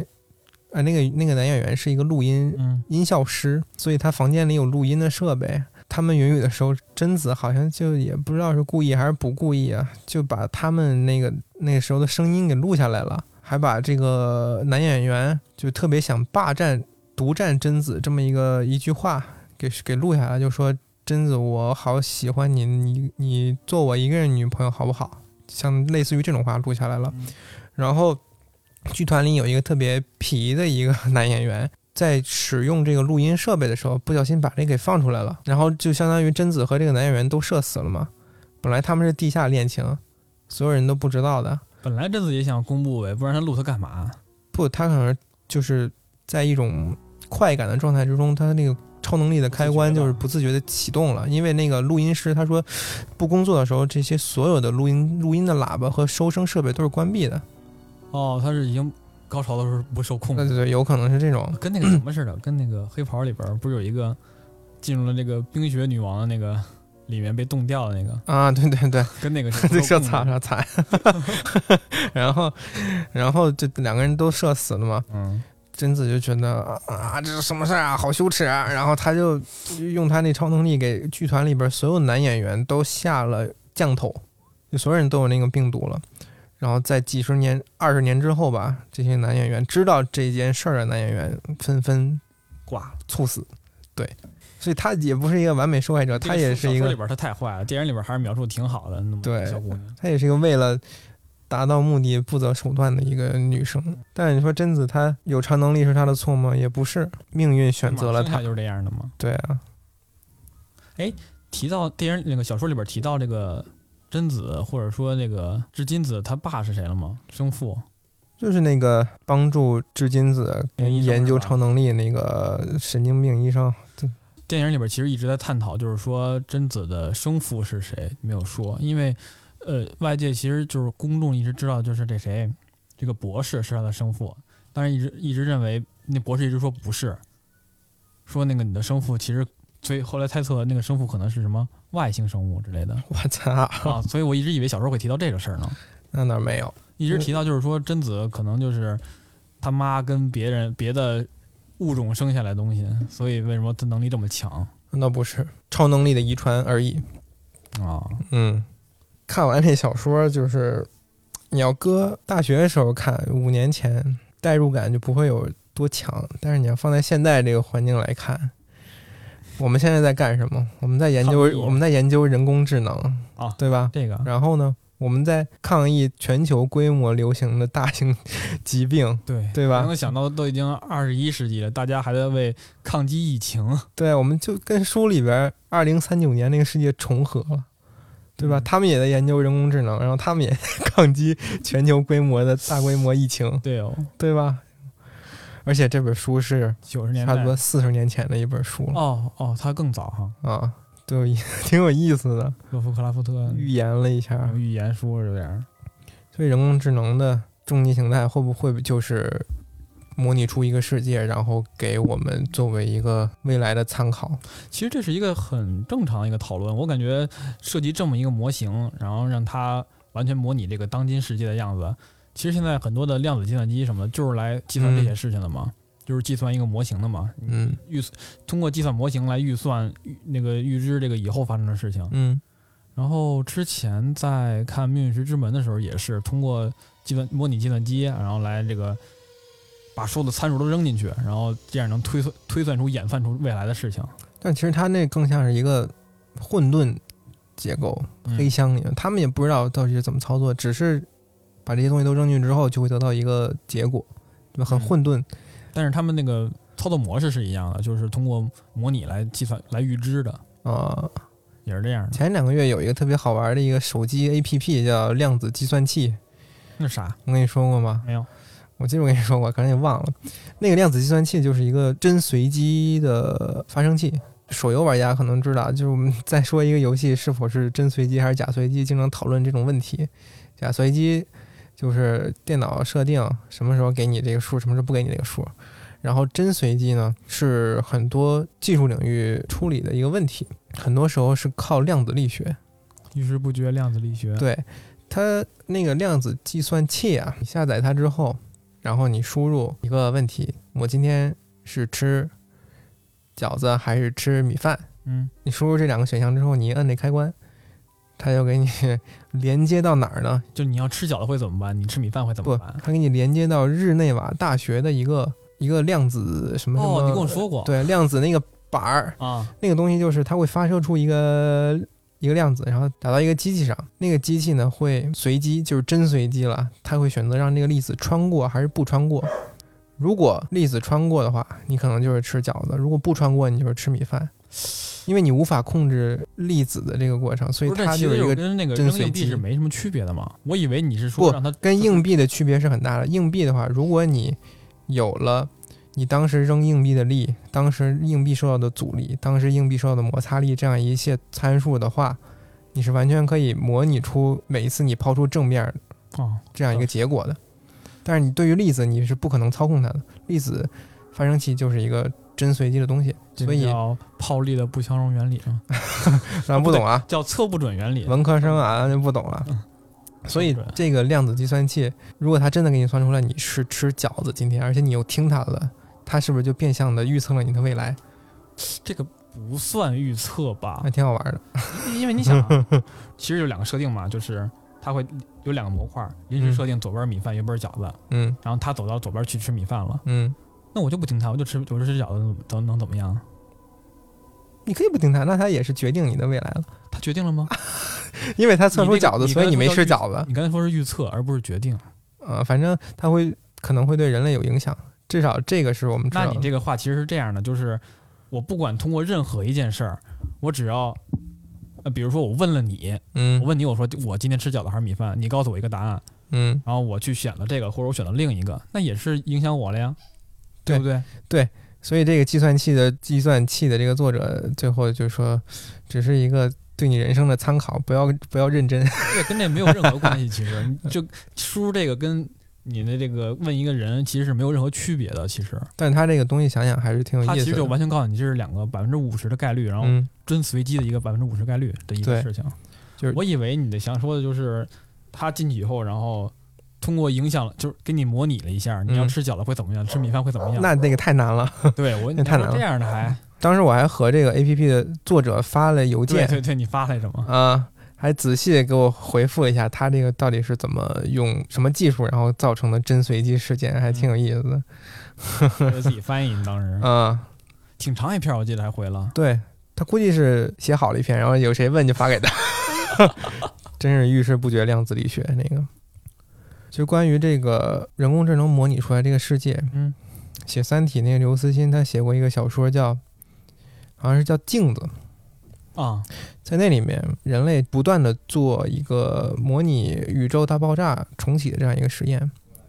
哦，那个后来好像会无限的会卡死在一个点，不，他们是这样，最后他们终于找到了一个机会。嗯，宇宙大爆炸生成的宇宙和我们现实的宇宙是一样的，嗯物理规律也一样，光速也一样。就是通过模拟计算出来的。对，然后他们可以随意调这个进度条，嗯，想看看以后，发现这个历史跟我们是完全重合的，嗯，然后看到了以后的样子。那个世界从此以后就没有艺术了。然后就是那个模拟出来那个世界，发哎现后不，边现实世界受到这个模拟器的影响，哦，因为完全没有艺因为术，未来的事儿都知道了。对，然后完没有全创作灵感没有新的可能性，嗯然后所有人都极其自危，因为那是在一个就是一个权力审查这个条件下写的一个文章，就是里边各个官员在有了这个机器之后都，就特别担心自己会不会被这个机器暴露出来我们以后的罪行，就相当于九头蛇，嗯《美国队长二》就是我还没有犯罪，你要不要把我抓起来？但是你已经知道我以后会犯罪。就是跟那个《疑犯追踪》里边的撒玛利亚人那种一对样似的，超级计算机。对，那个世界就从此荒芜了。但是你想，如果哈，如果如果我知道这个就是预知这个事儿了，嗯，但我就不按它做呢？你无法不按他的做啊，那是就算你不按他的做，那也是机器设定好让你不按他那么做。你不按他们做是他的一部分。就是说这个研究这个艺术这个事儿，那嗯，我就不不研究这个，那或者我就研究这个，研究哪个啊？因为这个好像不像是一个决定论。我之前写过一个关于宿命论和决定论的一个嗯研究，比较浅显的一个事儿吧。对，就是宿命论和决定论，它们区别有一点是在于有没有神的存在。还有一点是自由意志，这好像是宿命论是有神的存在，然后决定论是没有神的存在。有神和无神是吧？对，但是有了这个，你说比如说有了刘慈欣小说里边这个模拟器的话，嗯，模拟器是神呢，还是不是呢？还是就是我们可以参考的一个东西呢？人类给自己造了一个神， 但它还是神吗？我觉得这不是造了个神，这是发现了一个神，因为这个神是客观存在的，就是你造不造它其实都一直有的，只不过就是人类通过了研究很多次，然后很多次这个实验，就是嗯，从千万种可能中找到了这一种，但是这一种是一直是存在的。你如果说有神的话，那这个神是一直都有的。如果说是多元多元宇宙的话，但如果是单一宇宙的话，那那些只是一个错误的结果而已，嗯。对吧？嗯，其实这个书第二部就是它真正的，如果在看这个环界的话，第二部就是它真正的结局了，对对吧？电影里边其实是一二或者一三是一个完整的故事，那嗯对于贞子，她的做法是怎么评价？因为我感觉小说跟电影还真是差别有点大。小说里边完全贞子完全就是一个以一个病毒的视角来看的，他就是只想到扩张、繁殖、繁衍这一些这一些，对吧？嗯不管是对于男性还是对于女性，但是电影里边好像把它刻画成一个就是以人的视角来描述的，无论是他生前还是死后，其实都是一种生前是这种这个单纯的活着，死后是这种跟随着怨念来走。其实我觉着还行吧，就是感觉你喜欢上她了，还行吧？啊，这那一一三四这一部比一部好看，那可不嘛， 长相是吗？那那还能是什么呀？一还是个鬼脸儿，可能不太行，三换演员了，四更是换演员了。可是她为了自己当明星这个目的，杀了那么多人，你还觉得她不错？啊四不是这样的呀，电影里不是啊，电影里边的剧情，就你听完我说之后，你如果是小说的话，那肯定是不行啊，你这多恐怖啊！你就是因为小说里边确实扎实一方面哈，因为嗯为了自己不择手段嘛，扎实一方面，另一方面他也杀了不少人，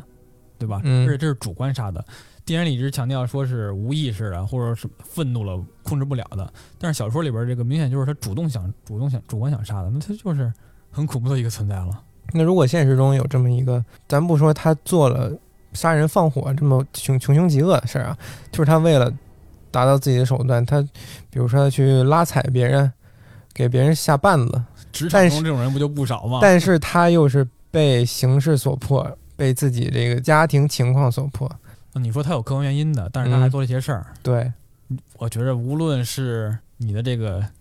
身世怎样，你起码做出你你只要做出这些事情，那就说明不是特别对别不是对别人特别好的事儿。就是身世这个问题可以再谈啊，可以说让你开导，可以走出来或者怎么着的。但是你如果真对别人造出伤害的话，这是两回事儿了就。我觉得，如果他能对别人做出伤害他人的事吧，可能他生活里面受到的爱意就比别人少。那肯定的呀，你都对每个人这么刻薄，或者说对别人拉踩的话，那谁你你这样不以真心交，那谁会真心待你， 对不对？但是这样会出现一个先后的问题，就是他是因为对别人不好才会缺少了，才会缺少了别人对他的爱，还是因为他从一开始缺少爱才会对别人不好？但你不能把原生家庭的问题嫁，然后转移到与你无关的人身上，因为他前期的这个事情其实是原生家庭对他导致的呀。只能说他做出这些事儿是有原因的。这么说吧，如果你面对一个陌生人，你第一次对他的态度是是好，还是就抱着敌意呢？就正常嘛，不一定是非好即坏嘛。我觉得就正常交往， 然后慢慢的嘛，这不是。如果是陌生人的话，因为你陌生人上来就表现特别好的话，自己就会陷入一个很被动的状态， 对不对？我觉得很多人在面对陌生人的时候，他们第一反应是抱有敌意的，尤其是在同性之间。是吗？嗯，你为什么这么觉着？就拿我一个朋友来说，啊我一个朋友，他每到一个新公司，然后他身边的同事就会，而且他可能也属于长得好欺负那种，而且说的好欺负就。又出出现一个问题，就是什么叫你为什么会主观觉得一个人就长得就好欺负呢？就是以貌取人嘛，很正常。你如果长得跟巨石强森似的，没有人会欺负你， 就是以貌取人的东西。就算你长成巨石强森那样，你有的人也会对他就是一眼看去有一种敌意，就就可能明白面相吧？嘛，就面相啊凶，或者说面相就是和善，对或吧者？就是大光头特别壮，但是面相就是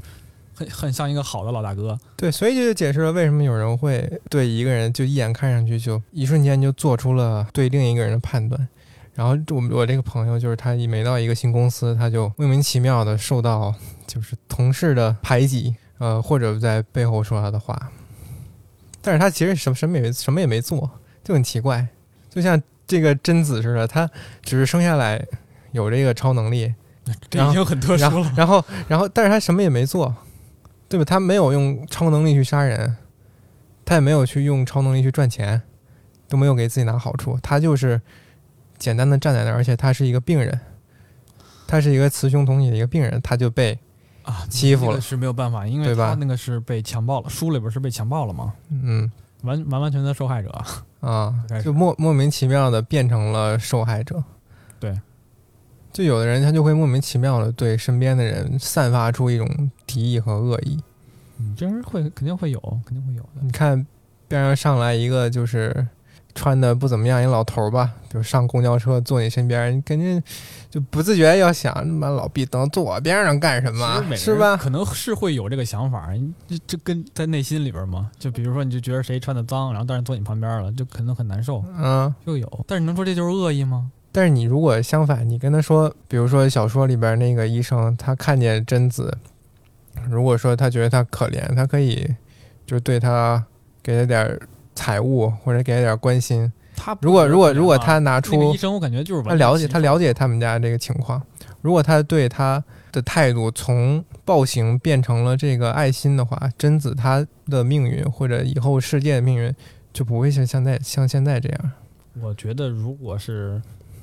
因为他的这个超能力，或者说因为自己的这个身体器官是这样的话，即使没有这个医生，也一定会遇到别的人对他施以恶意的。这个人一定是会有的。那就是说，包括如他也会如果如果所有人都都献出一点爱，世界肯定会变成一一个美好的明挺好的天。吗？嗯，对吧？唱也挺好的，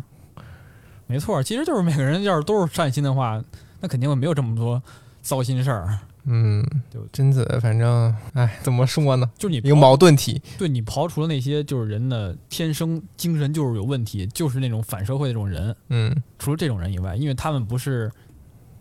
后期家庭的问题，也不是社会的问题，可能可能哈，可能嗯就是人本身的问题。你刨除这人以外，其他人其实就是一种什么性本善的理论嘛，嗯，对吧？我觉得贞子她这个性别的设定，其实也也蕴含了她在故事里这种有矛盾的感觉，嗯对？吧？她一个雌雄同体的样子，对，然后她还生的就是特别好看。这个病呢，就是说，如如果一旦患这个病的人，他就会长得特别好看。嗯也挺好，也是另一种 另一种财富优 势。反正无论长得好看不好看，在这个社会上是其实应该是平等的。那肯定的，对身边的人，如果多一份善心的话，没准儿你就可能在冥冥之中拯救世界了。 365分のうちの気まぐれで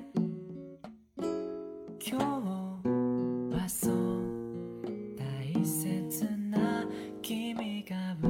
まれた日その目で初めて世界を見てわけもわからないまま涙を流したんだろう今まで何度も言われてきたんだろうけど僕が言うのはこれが最初 Happy birthday to you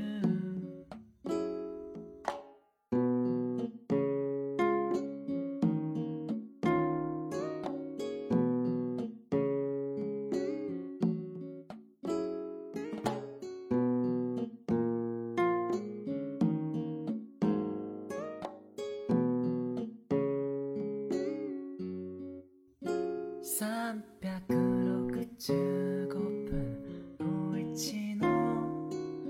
気まぐれで今日はそう大切な君が生まれた日時のままにめくる世界を見て訳を知ってなお涙を流したんだろうこれから何回この日を迎えるだろう僕は何回この日を言われるだろう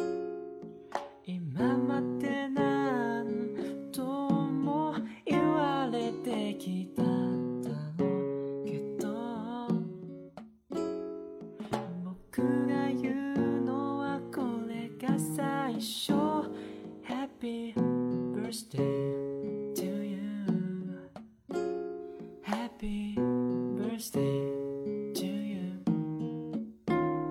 Happy birthday